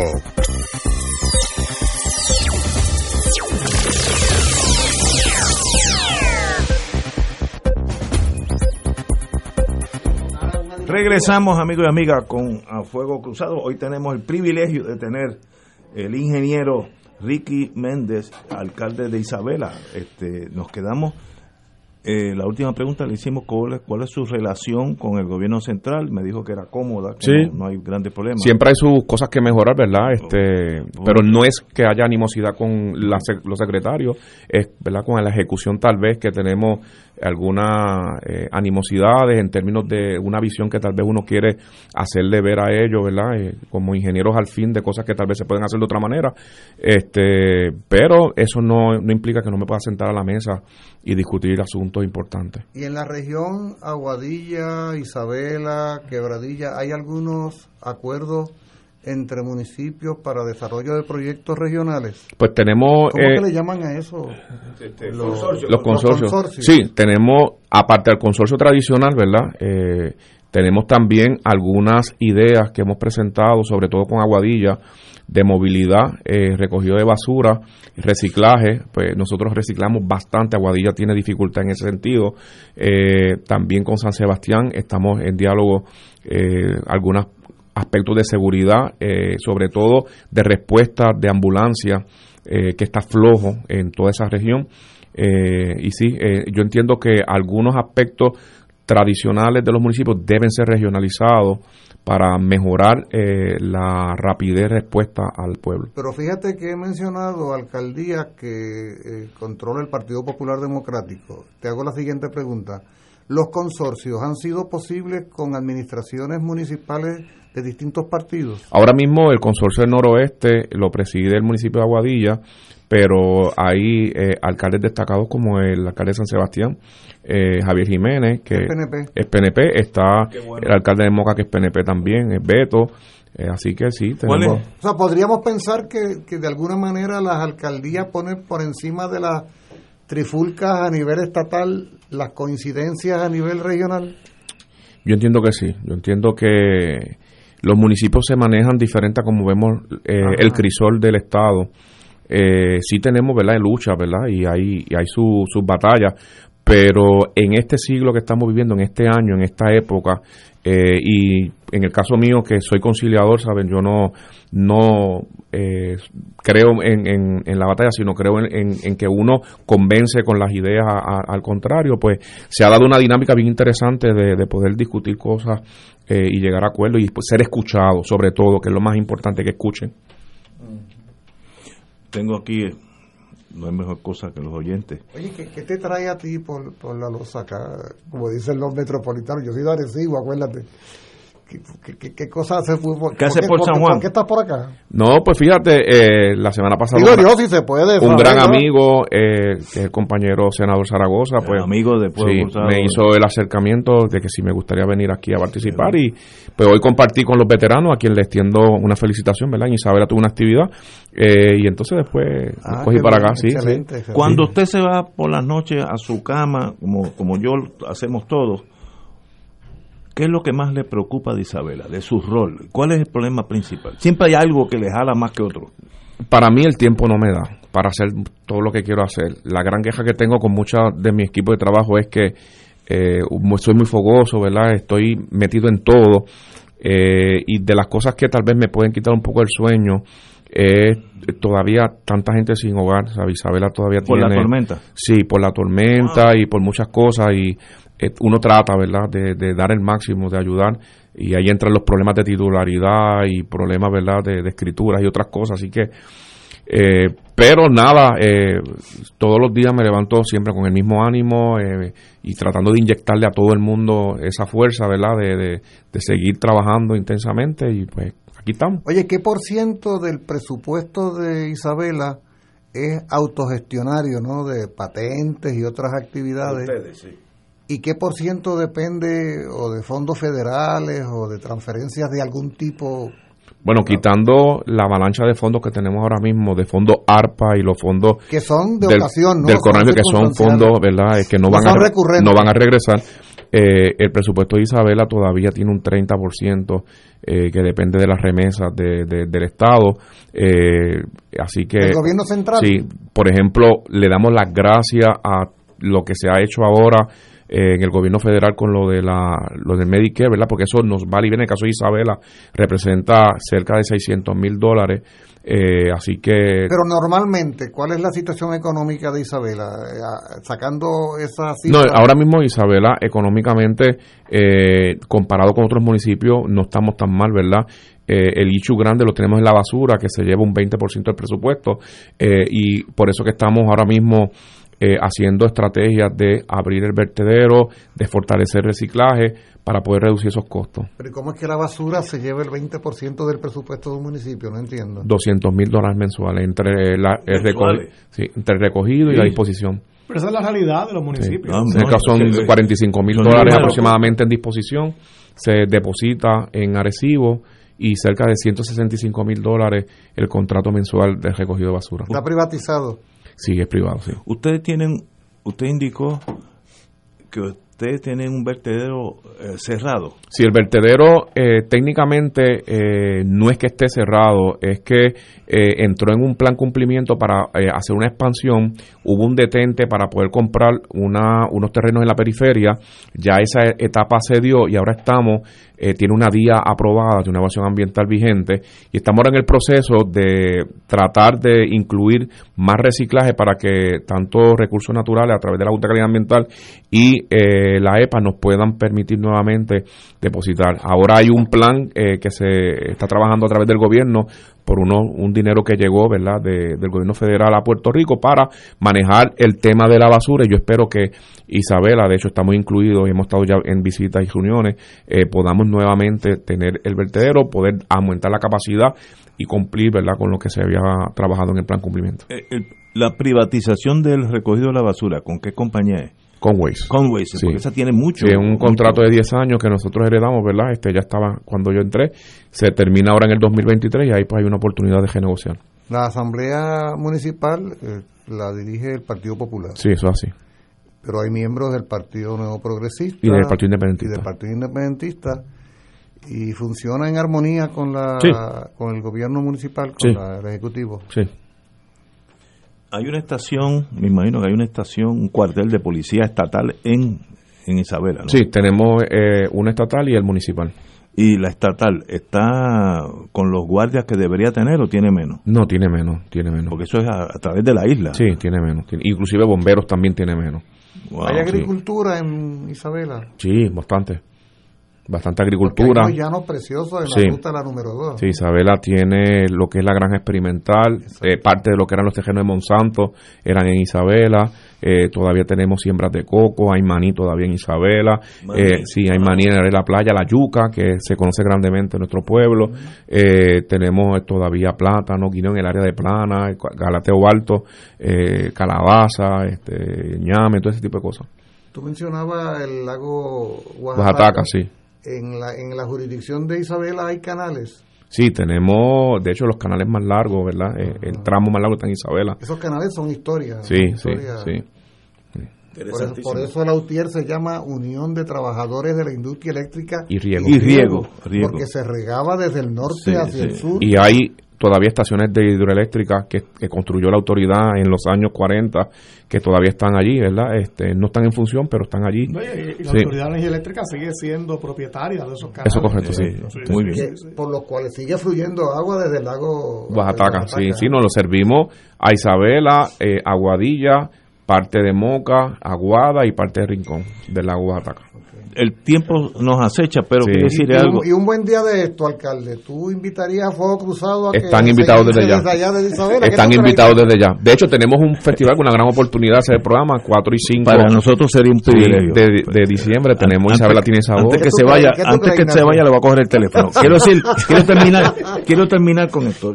No lo conocía hasta hace unos minutos. Sí, sí. Y yo soy bastante bueno juzgando personas. No, no soy un genio, pero, pero tengo facilidad. Usted representa la juventud y lo mejor de Puerto Rico. Gracias. Así que siga sus sueños porque tiene el brío. Yo fui del campo, es- esos caballos que desde que son chiquitos tú lo ves que tienen buen paso, eh, como dicen los íbaros, tiene un buen pasito. Pues usted tiene un buen paso, así que con- representa la juventud y lo mejor de la Y lo que juventud. queremos es, es ser ejemplo. Tenemos unos proyectos que estamos trabajando para ser ejemplo a nivel nacional y, y aportar, ¿verdad?, a, a, reducirle a otros municipios el déficit, ¿verdad? Con ideas nuevas y, y darle, ¿verdad? Gracias a Dios por esta oportunidad. No, no pretendo estar este, una eternidad en la alcaldía, sino un paso lo suficiente para que la gente de Isabela tenga progreso. Dejar una marca. Pues, un privilegio tenerlo aquí, alcalde, y de verdad, le dijo, usted representa lo mejor de nuestra juventud. Un abrazo Adelante. Gracias por la Señores, tenemos que ir a una pausa, amigos. Fuego Cruzado está contigo en todo Puerto Rico.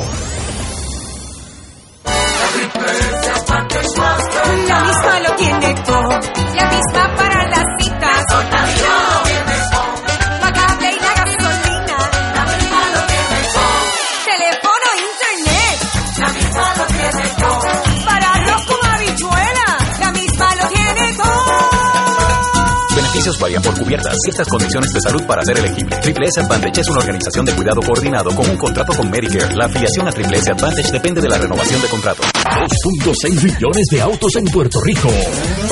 Algunos de ellos con desperfectos. Autocontrol. Tu carro. Tu mundo. Tu mundo. Tu mundo.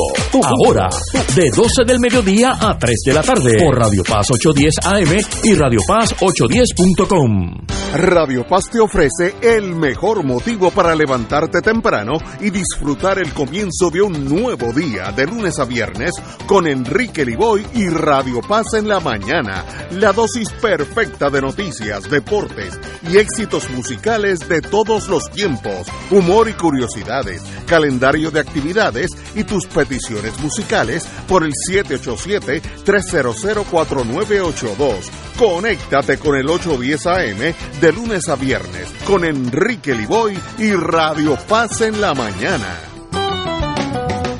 Escucha los sábados a las 5 de la tarde para servirte un programa del Colegio de Profesionales del Trabajo Social de Puerto Rico con los temas de interés a la comunidad. Recuerda, los sábados a las 5 de la tarde para servirte por Radio Paz 810. En Oro 92.5 FM, Radio Paz 810 y el Canal 13 estamos trabajando a tono con la emergencia que en estos momentos está viviendo Puerto Rico. Estamos ofreciendo nuestros servicios al máximo con el personal disponible según nos permitan las circunstancias. Si tiene un mensaje para ofrecer a sus asociados, clientes o personal, solo tiene que llamar al 787-552-0825 y nuestros empleados le comunicarán al personal de ventas para atender su necesidad. Nuestros clientes estén en comunicación con su ejecutivo o ejecutiva de ventas que continúan ofreciendo sus servicios como de costumbre. 787-552-0825. Y ahora continúa Fuego Cruzado.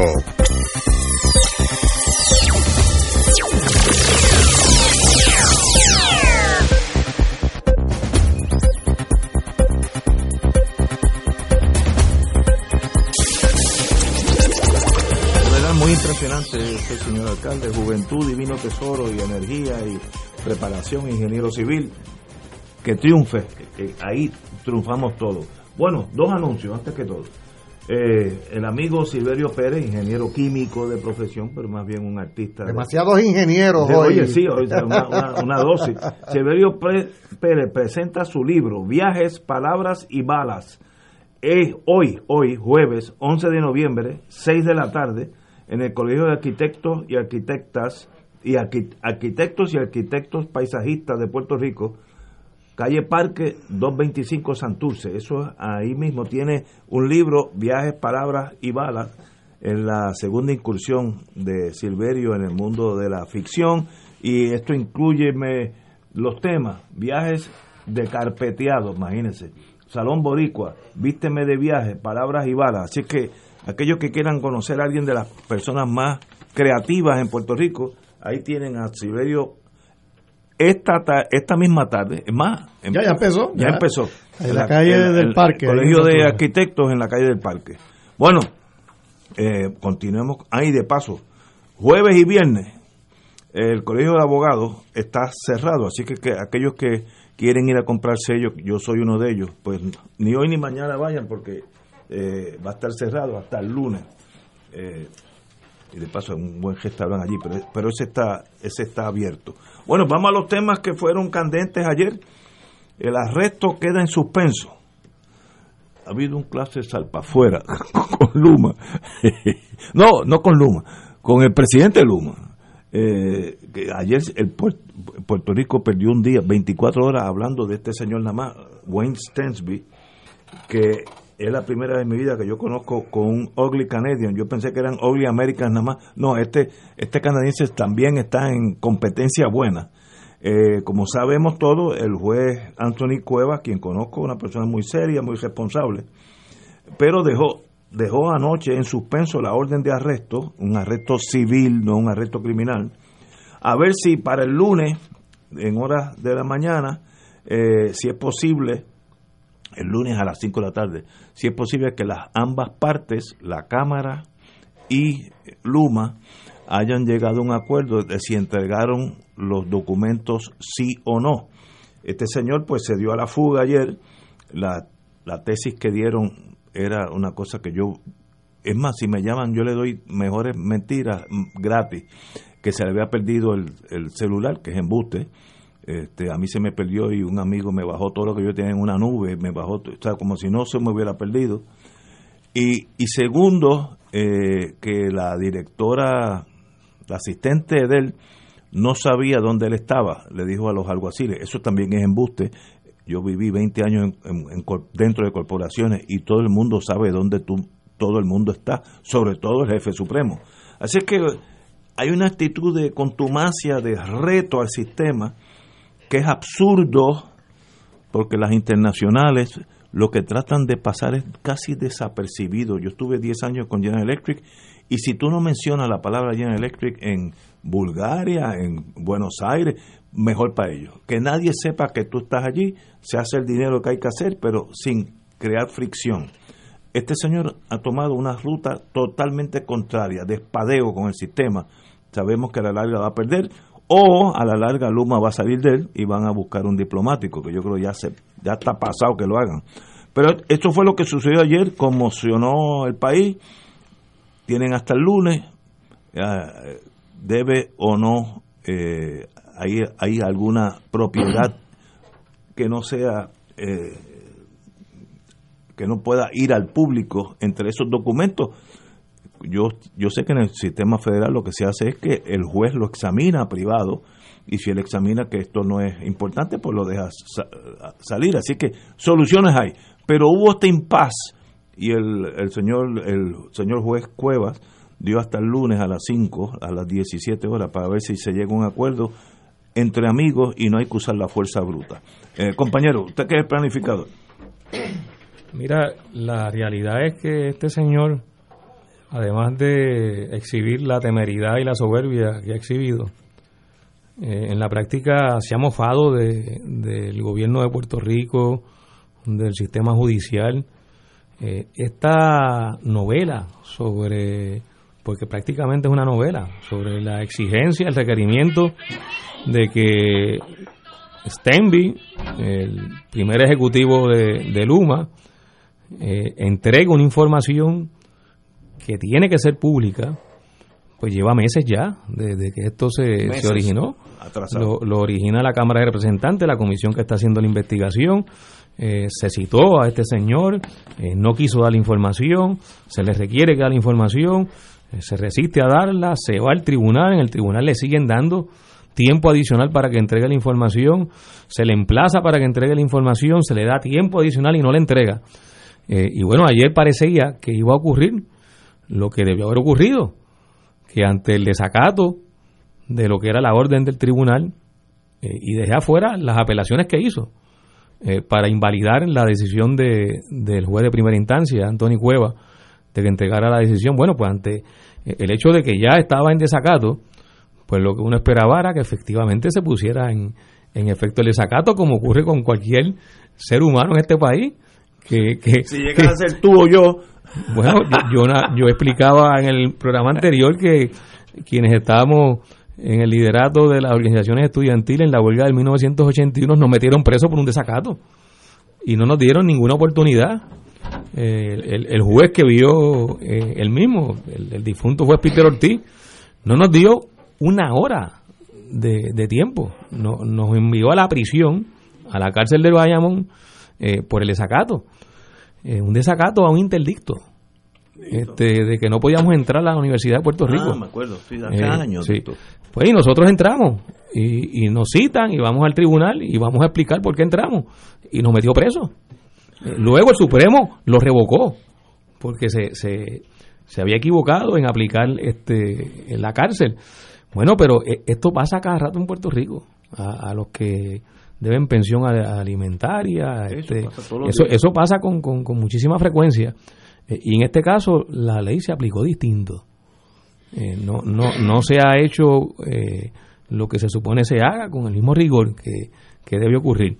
Y yo creo que esto ha generado una gran insatisfacción en Puerto Rico, en, en la gente en general, porque se da dentro de lo que ha sido la ejecución de Luma desde que entró. O sea, aquí no hay duda de que la administración de la Autoridad de Energía Eléctrica, lo que tiene que ver con la transmisión y distribución, desde que entró Luma, ha empeorado.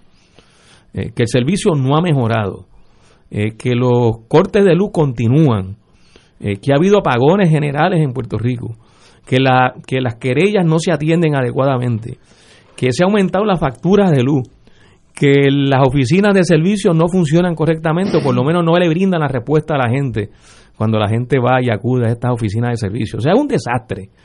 Y entonces eh, este señor y la empresa Luma, eh, pretende escamotearle y esconderle información al país que a fin de cuentas se trata de dinero público, porque Luma no ha puesto un centavo. Ese es el gran O sea, eh, eh, diferente. ellos se, perdón, se niegan a brindar información de cómo se utiliza el dinero de todos y cada uno de los que vivimos en este país, pagamos contribuciones, eh, ya sea porque lo hacemos a través del IBU, lo hacemos de las contribuciones este, por, por ingreso, cuando se llenan las planillas, eh, y de otros impuestos que pagamos todos y todas. Eh, y ese dinero sale de nuestros bolsillos. Y entonces esta gente se creen con, con la impunidad de que pueden manejarlo a su antojo y no rendirle cuentas al país. Eh, a mí me parece que aquí hay mucho más eh, en juego de lo que puede ser que se meta preso a Stenby o no. Eh, aquí lo que está en juego es que las instituciones no están funcionando. Entonces tenemos un gobernador eh, que sigue endosando a Luma eh, y le pasa la mano, le tira la toalla a Stenby con relación a este desacato, como fueron las expresiones que hizo eh, en el día de ayer. Y pienso que en ese sentido tenemos un desmoronamiento, yo creo que es la lectura que uno puede hacer, de instituciones que deben funcionar en función y en representación del mejor interés público, es decir, en representación del pueblo puertorriqueño, y no lo están haciendo, se están rindiendo ante una empresa privada, ante esta privatización de la Autoridad de Energía Eléctrica.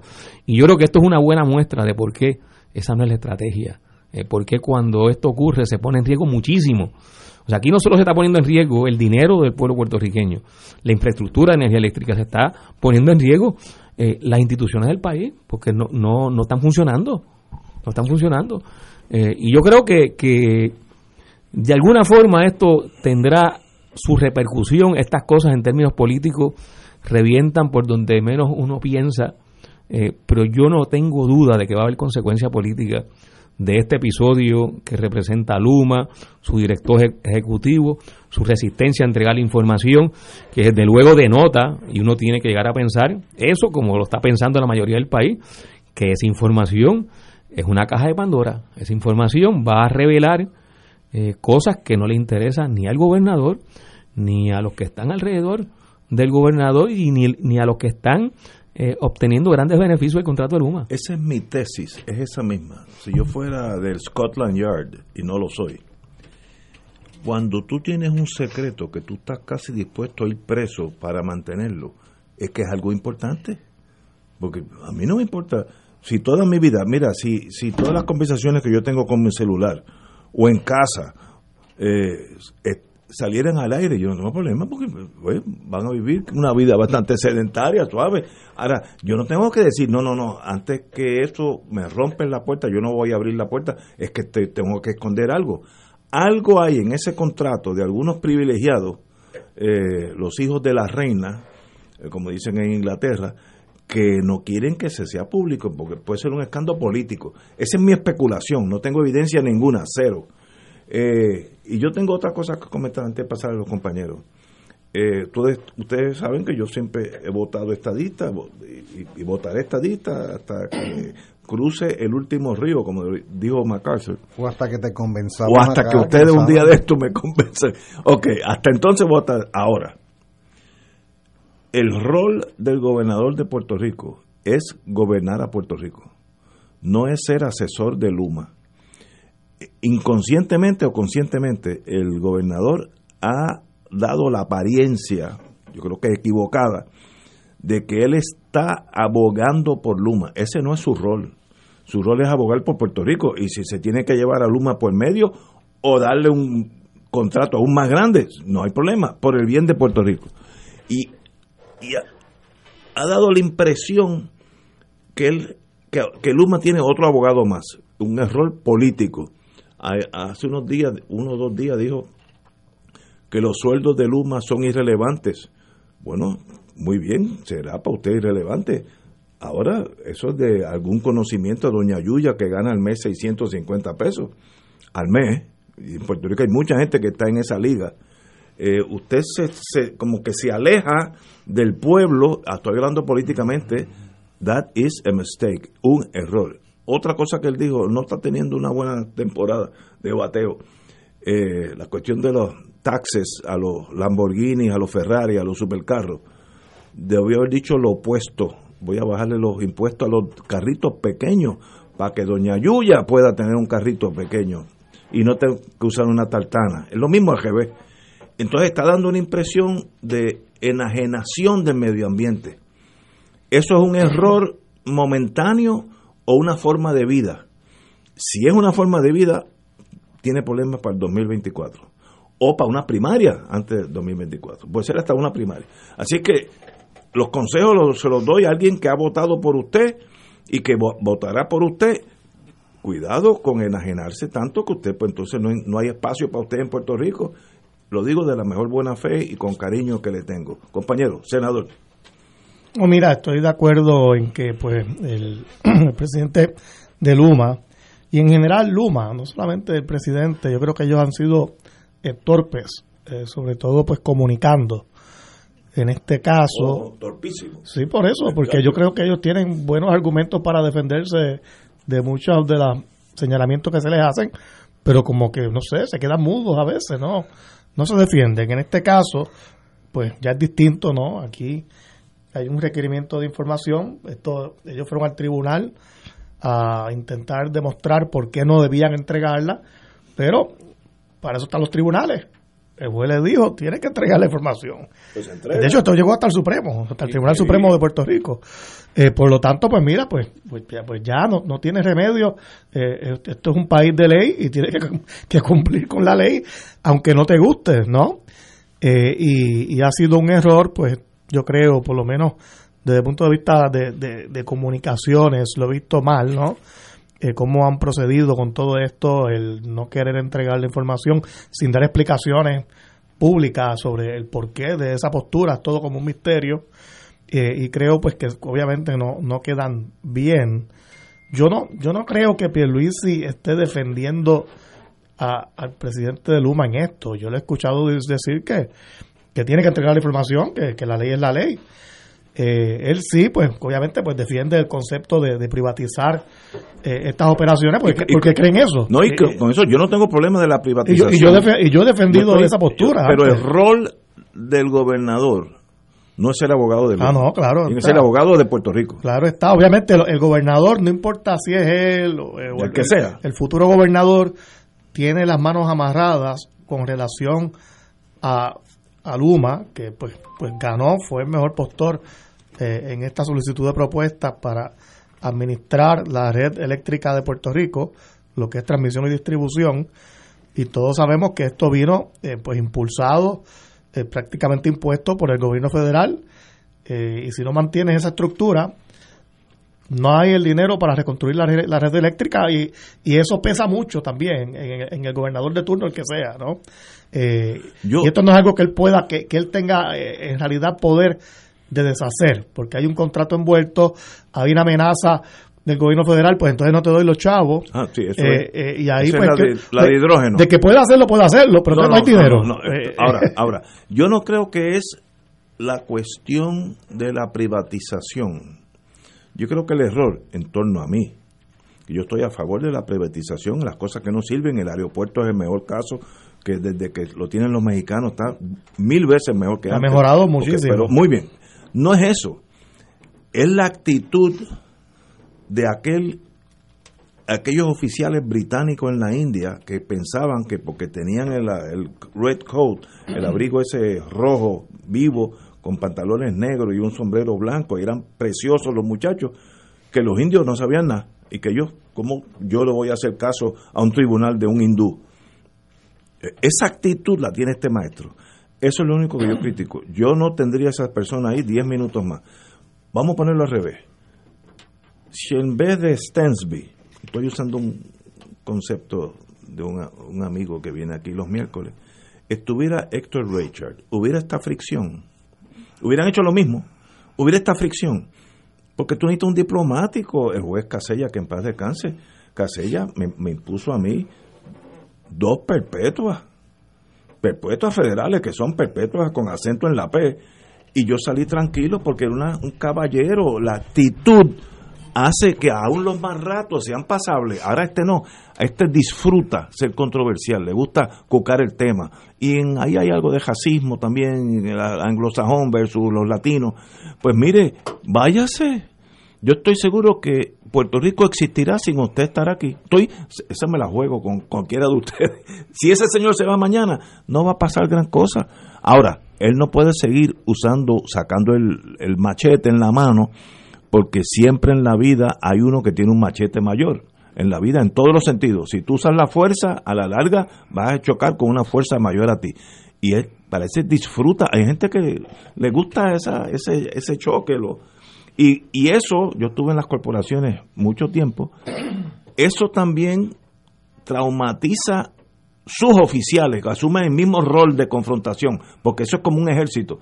Si el coronel es, es cabeciduro, los otros los capitanes, mayores, tenientes y sargentos van a ser igual de cabeciduros.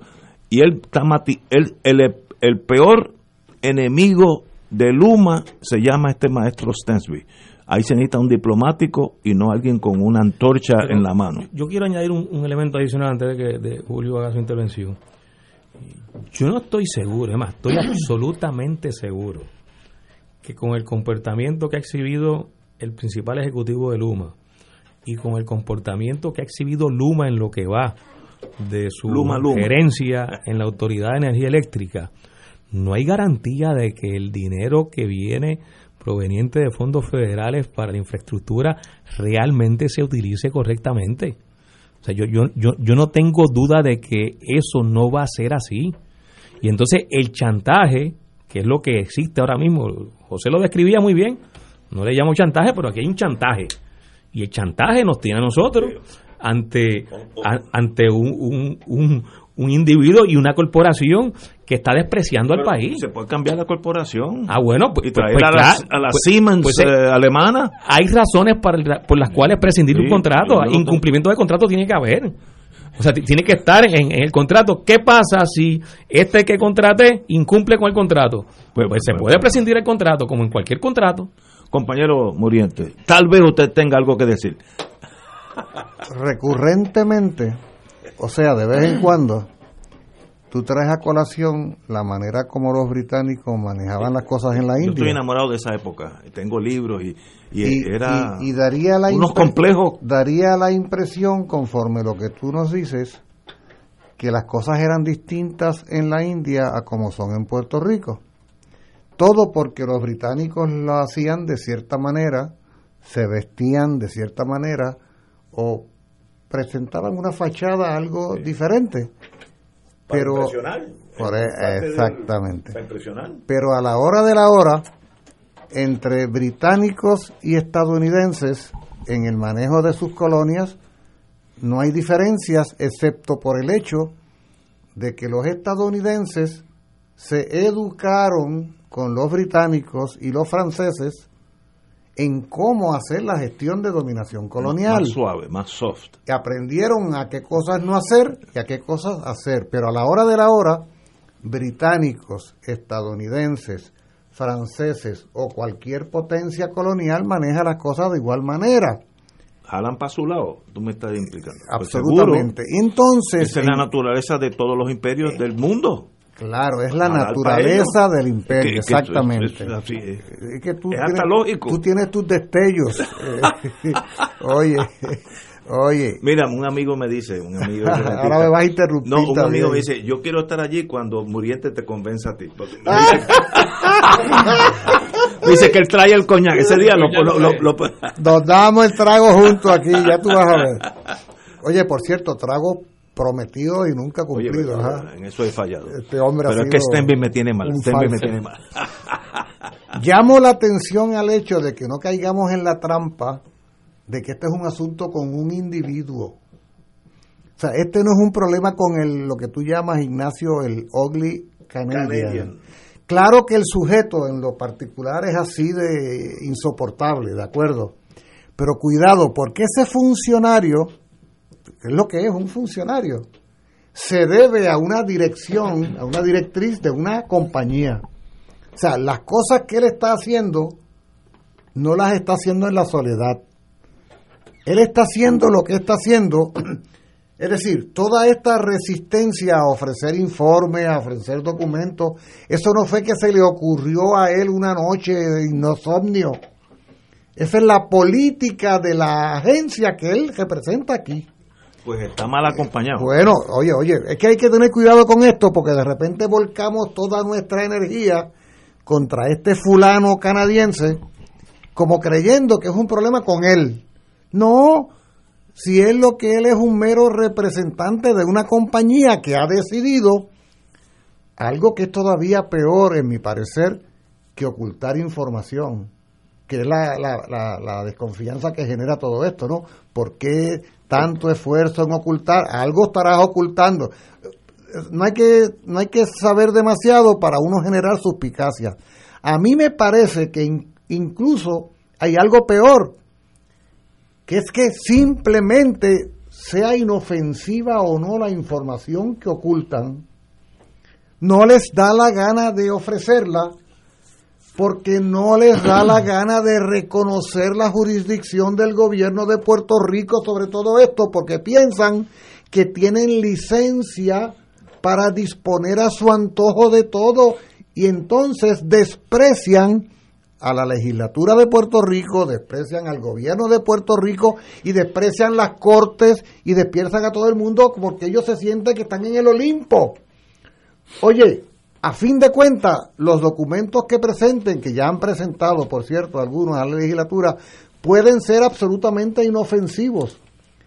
Ellos han intentado hasta el día de hoy, voy a usar una frase un poco vulgar, Ignacio, tú perdona, Échalo para adelante. Han tratado de pasarse a todo el sistema por donde no le da el sol. Es lo que han tratado Sí, de hacer. Hay una arrogancia imperial. Es una actitud absolutamente arrogante, aún, oye, aún cuando los documentos que no quieren presentar fueran inofensivos. Sí, sí. O sea, podría ser que los tuviéramos aquí ante esta mesa y estuviéramos de evaluarlo y no hubiera ningún problema. No es, Es que actitud. es que no les da la gana de reconocer que Luis Raúl Torres en la legislatura tiene ninguna prerrogativa. Yo sí. De- que por cierto, Pero- te quería sugerir, Ignacio, que en algún momento invitáramos a Luis Raúl Oye, sí. eh, bueno, a, a este programa sería interesante poder entrevistarle y Ver conversar con él. Oye, yo estoy seguro que Luis Raúl, que seguramente escucha este programa, debe estar siendo objeto desde hace tiempo de mil presiones para que se acabe de callar la boca y deje de estar Hombre, no, que siga para adelante. Ah, va a seguir para adelante si nosotros le respaldamos. Seguro. Oye, pero, pero esto es muy serio lo que está sucediendo porque una compañía pretende elegirse en un centro de poder superior a cual. Entonces, con el agravante de que tenemos un gobernador tan pusilánime que a la hora de la hora no es otra cosa que un cómplice. Es Yo un vinculo cómplice. esto de Stenby con lo que ocurrió ayer en el Tribunal Federal cuando Natalie Yaresco, la directora ejecutiva de la Junta de Control Fiscal, tuvo que someterse a un interrogatorio de uno de los, de los bonistas. Eh, algo que recoge hoy en el Nuevo Día eh, Joan Isabel González. Este, y, y hay una parte de ese interrogatorio donde Natalia Yaresco dice, para nosotros implantar el plan de ajuste de deuda que está considerando el Tribunal Federal, la Junta tiene que buscar la forma de derogar 50 leyes. Digo este número, 50 leyes. Para buscar dinero. Y posiblemente tenemos que pasarle por encima al artículo 6 de la Constitución de Puerto Rico. Lo dijo en el Tribunal Federal. O sea, aquí hay un perfil, o sea, lo que tú planteas, Julio, lo inauguró la Junta de Control Fiscal, por lo menos en este periodo de nuestra historia, de, de menoscabar, despreciar eh, lo que existe en Puerto Rico, sea constitución, sean leyes. Bueno, lo han hecho ya en su récord de, actuación en el caso de la Junta de Control Fiscal. O sea, la Junta anuló la ley 29, que era la que le permitía a los municipios no asumir toda la responsabilidad económica de la tarjeta de salud y de las pensiones. Eh, anuló la ley de retiro digno, aprobada unánimemente en la legislatura y firmada por el gobernador de Puerto Rico. La anuló la, la Junta de Control Fiscal y ahora está planteando esta funcionaria que no respeta a Puerto Rico ni respeta a las Pero- instituciones. Pero ese es un problema no de Como ella, un testimonio de nosotros. Nosotros aceptamos eso boca abajo o no. Es un problema No, no, del puertorriqueño. estamos protestando y nos No, estamos movilizando y, y el lunes aquí hubo una gran movilización frente al Tribunal Federal. Ignacio, lo peor de todo no es que lo hagan, es el sentido de impunidad Sí, sí. con que lo hacen. Porque el- los británicos Lo en hago, India. yo lo eso- hago y qué, yo lo hago y qué, ¿quién me tumba la pajita? No, dice la pues, pues hay que siempre aparece uno. Señores, vamos a una pausa. Fuego Cruzado está contigo en todo Puerto Rico. La misma lo tiene todo.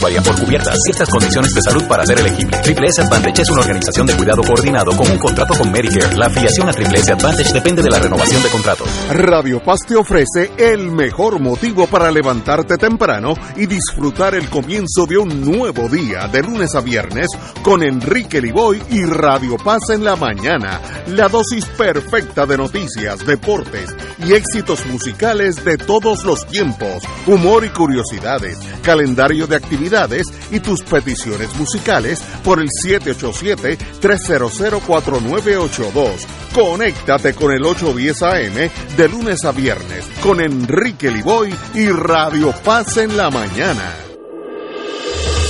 Fuego Cruzado, el programa de más credibilidad en la radio puertorriqueña, es ahora la tribuna abierta de análisis noticioso, con diversas perspectivas que exploran el trasfondo de lo que acontece a diario y cómo nos afecta. Escucha Ignacio Rivera y sus panelistas invitados de lunes a viernes en Fuego Cruzado en transmisión diferida a las 10 de la noche por Oro 92.5 FM.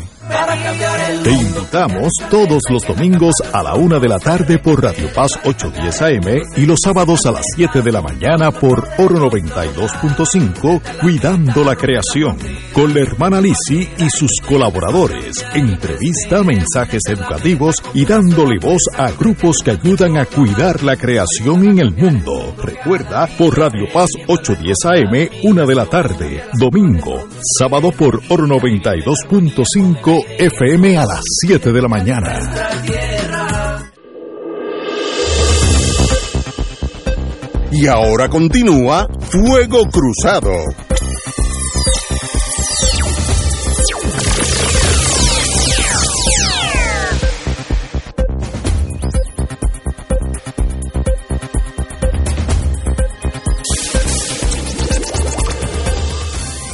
Amigos y amigas, regresamos. En su nueva exposición, El lugar en que se forma el silencio del amigo Marcelino Puig Pastrana, Puig en español, Puig en Barcelona, presenta su obra en la que continúa su proceso de investigación plástica que busca revelar las posibilidades expresivas de dos materiales ancestrales, el carbón y el barrio. Aquí los referentes figurativos están subyacentes, implícitos en la materialidad del carbón. En su obra cerámica, la materialidad del barro logra revelar la levedad, el balance precario, la fluidez y la vitalidad de la forma que emerge. Esto es mañana el lugar en que se forma el silencio. Mañana la exhibición, 12 de noviembre, 7 de la noche. Cuando salgan de aquí se van para allá. Eh, en el Museo Casa Escuté, eh, Plaza de Recreo Rey Fernando III en Carolina. Yo estuve en esa plaza hace un tiempo, está el- la, la alcaldía de Carolina la tiene como una joya. Plaza Escuté, Museo Casa Escuté en Carolina. Mañana, 12 de septiembre a las 7 de la noche. Háblame de la ciudad de Puerto Rico que sentí que hay varias vibraciones, no necesariamente positivas. Compañero Muriente. ¿por qué se llamará Rey Fernando III la Plaza de Carolina? No tengo idea, pero yo ya- con, con hacerlo, con preguntarlo aquí, a que, a que nos escriben en los próximos tres minutos. Yo conozco a mi gente. Bueno, eh, ha salido De Puerto Rico, de ha salido publicado hace apenas unas horas, eh, unas horas el- el- la decisión del Senado de Puerto Rico de derrotar una propuesta de, de reforma universitaria eh, por 13 votos contra una mayoría, incluyendo el voto en contra del presidente del Senado, Dalmau. Eh, esta es una situación de veras... Se, se perdió por un voto. Se perdió por un voto. Ah. Pero, pero ¿Pero y el voto, qué? el voto que pudo haber hecho la diferencia fueron uno de dos. O el que radicó, el, quien radicó la propuesta, cuyo nombre no tengo aquí ahora, o el propio presidente del Senado. Pero hubo siete que no votaron. Ojo. Hubo porque se que acabó 13 a 7. Así Son, que- son 27 senadores. Necesitaba 14 votos. Exacto. Que, que no fue nada más eh, eh, del mago aquí. ¿no? Sí, eh, sí, lo que pasa es que circunstancialmente, pues el voto eh, en contra de Dalmau adquiere valor porque era el que estaba allí, ¿no? Mientras que había unos siete legisladores ausentes, el PNP le vota en contra. Este es un debate importante porque este es un debate que se refiere a en qué medida la ley universitaria de 1966 mantiene vigencia como ese Estado de Derecho que es el mejor para que rija los destinos de la Universidad de Puerto Rico, que es la institución universitaria más importante del país. Eh, yo invito a los amigos y amigas radioescuchas a que si tienen la oportunidad les den una lectura a esa ley universitaria, son 15, 16 páginas, porque esa ley universitaria es un ejemplo elocuente de lo que constituye una ausencia total de democracia, de lo que constituye eso que llaman la comunidad universitaria. O sea, eh, es una ley que está diseñada para que la inmensa mayoría de los universitarios y universitarias, le hace estudiantes, trabajadores, profesores, profesoras, no tengan nada que decir eh, sobre el destino de la universidad y mientras tanto hay un pequeñísimo grupo de personas, eh, unos 14, de los cuales 10 de ellos son impuestos por el gobernador de turno. A esa institución se le llama Junta de Gobierno. La Junta de Gobierno, que es el, verdadero poder universitario, se debe directamente a Fortaleza, no se debe a la gestión que haga el gobernador de turno, porque es el gobernador de turno quien los designa, esos 10. Entre esos 10 está el presidente de la Junta de Gobierno y esa Junta de Gobierno designa a un funcionario que no es otra cosa que una especie de director ejecutivo, el rostro público de la universidad, que es el llamado presidente o presidenta de la universidad. Hay unos tres, cuatro otros miembros de la Junta de Gobierno que son profesores y estudiantes que constituyen una minoría en el conjunto de la Junta de Gobierno. O sea, la mayoría de los universitarios y universitarias, quiere decir, las decenas de miles de estudiantes, de profesores y profesoras, de trabajadores, eh, no tenemos nada que decir en la dirección, en la conducción de la gestión universitaria. No hay un proceso democrático y participativo. La ley universitaria vigente es en su naturaleza antidemocrática. Y precisamente lo que se ha estado buscando es transformar esa realidad para que se genere un nuevo Estado de Derecho. Un Estado de Derecho en el cual los componentes principales de la universidad, que además constituyen la mayoría de la universidad, eh, tengan participación decisional en la gestión universitaria. Hoy día son grandes ausentes, no tienen nada que decir, no tienen nada que opinar. Eh, en ese sentido es lamentable que el Partido Popular Democrático haya tenido una vez más, porque no es la primera vez, una vez más, la oportunidad de renovar el Estado de Derecho Universitario. La ley de 1966 se aprobó bajo la administración del Partido Popular Democrático y Roberto Sánchez Vilella.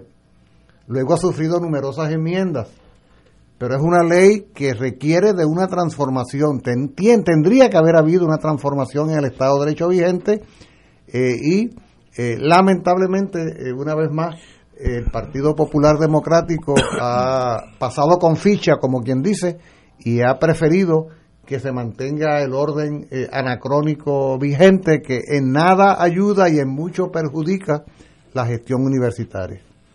¿Y no será que temen la derecha de los dos partidos, porque se, se juntan, que si lo- el profesorado tiene participación, se va a mover hacia la izquierda la universidad? Estoy pensando, No hay duda. si yo fuera un derechista sí, no, hay- no, no hay duda que en lo que a la universidad respecta, termina habiendo una comunidad de propósitos entre el PNP y el PPD, porque, como tú muy bien sugieres, le temen profundamente a la participación democrática, a la participación de los otros sectores.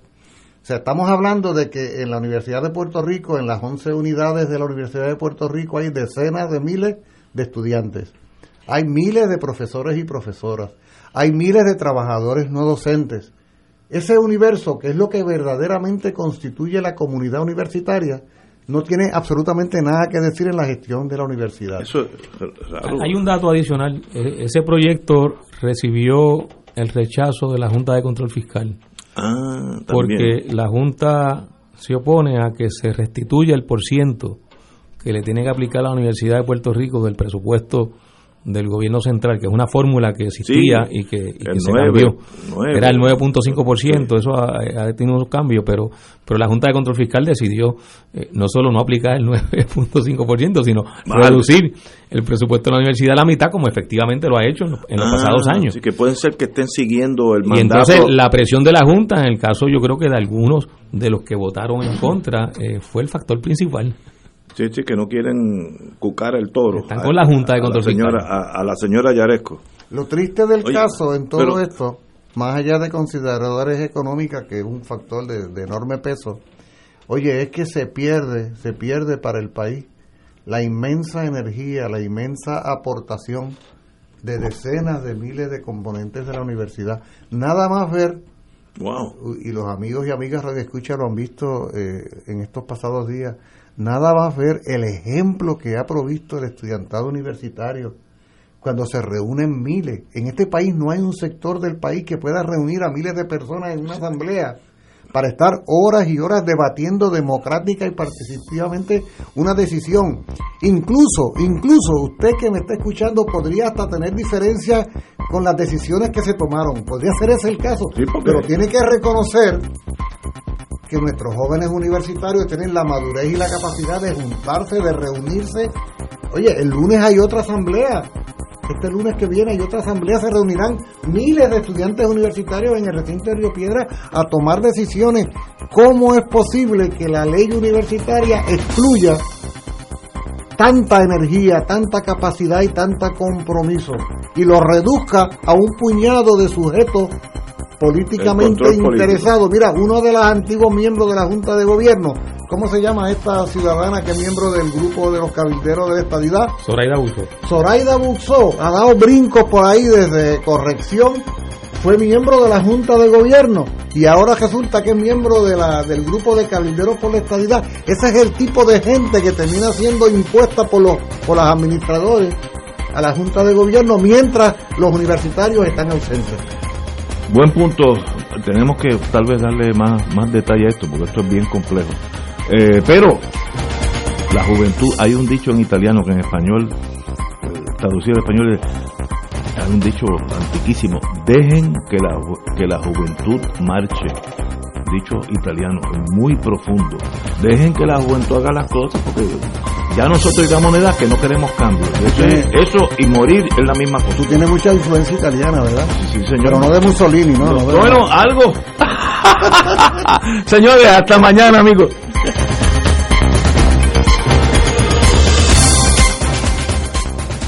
Esta emisora y sus anunciantes no se solidarizan necesariamente con las expresiones vertidas en el programa que acaban de escuchar.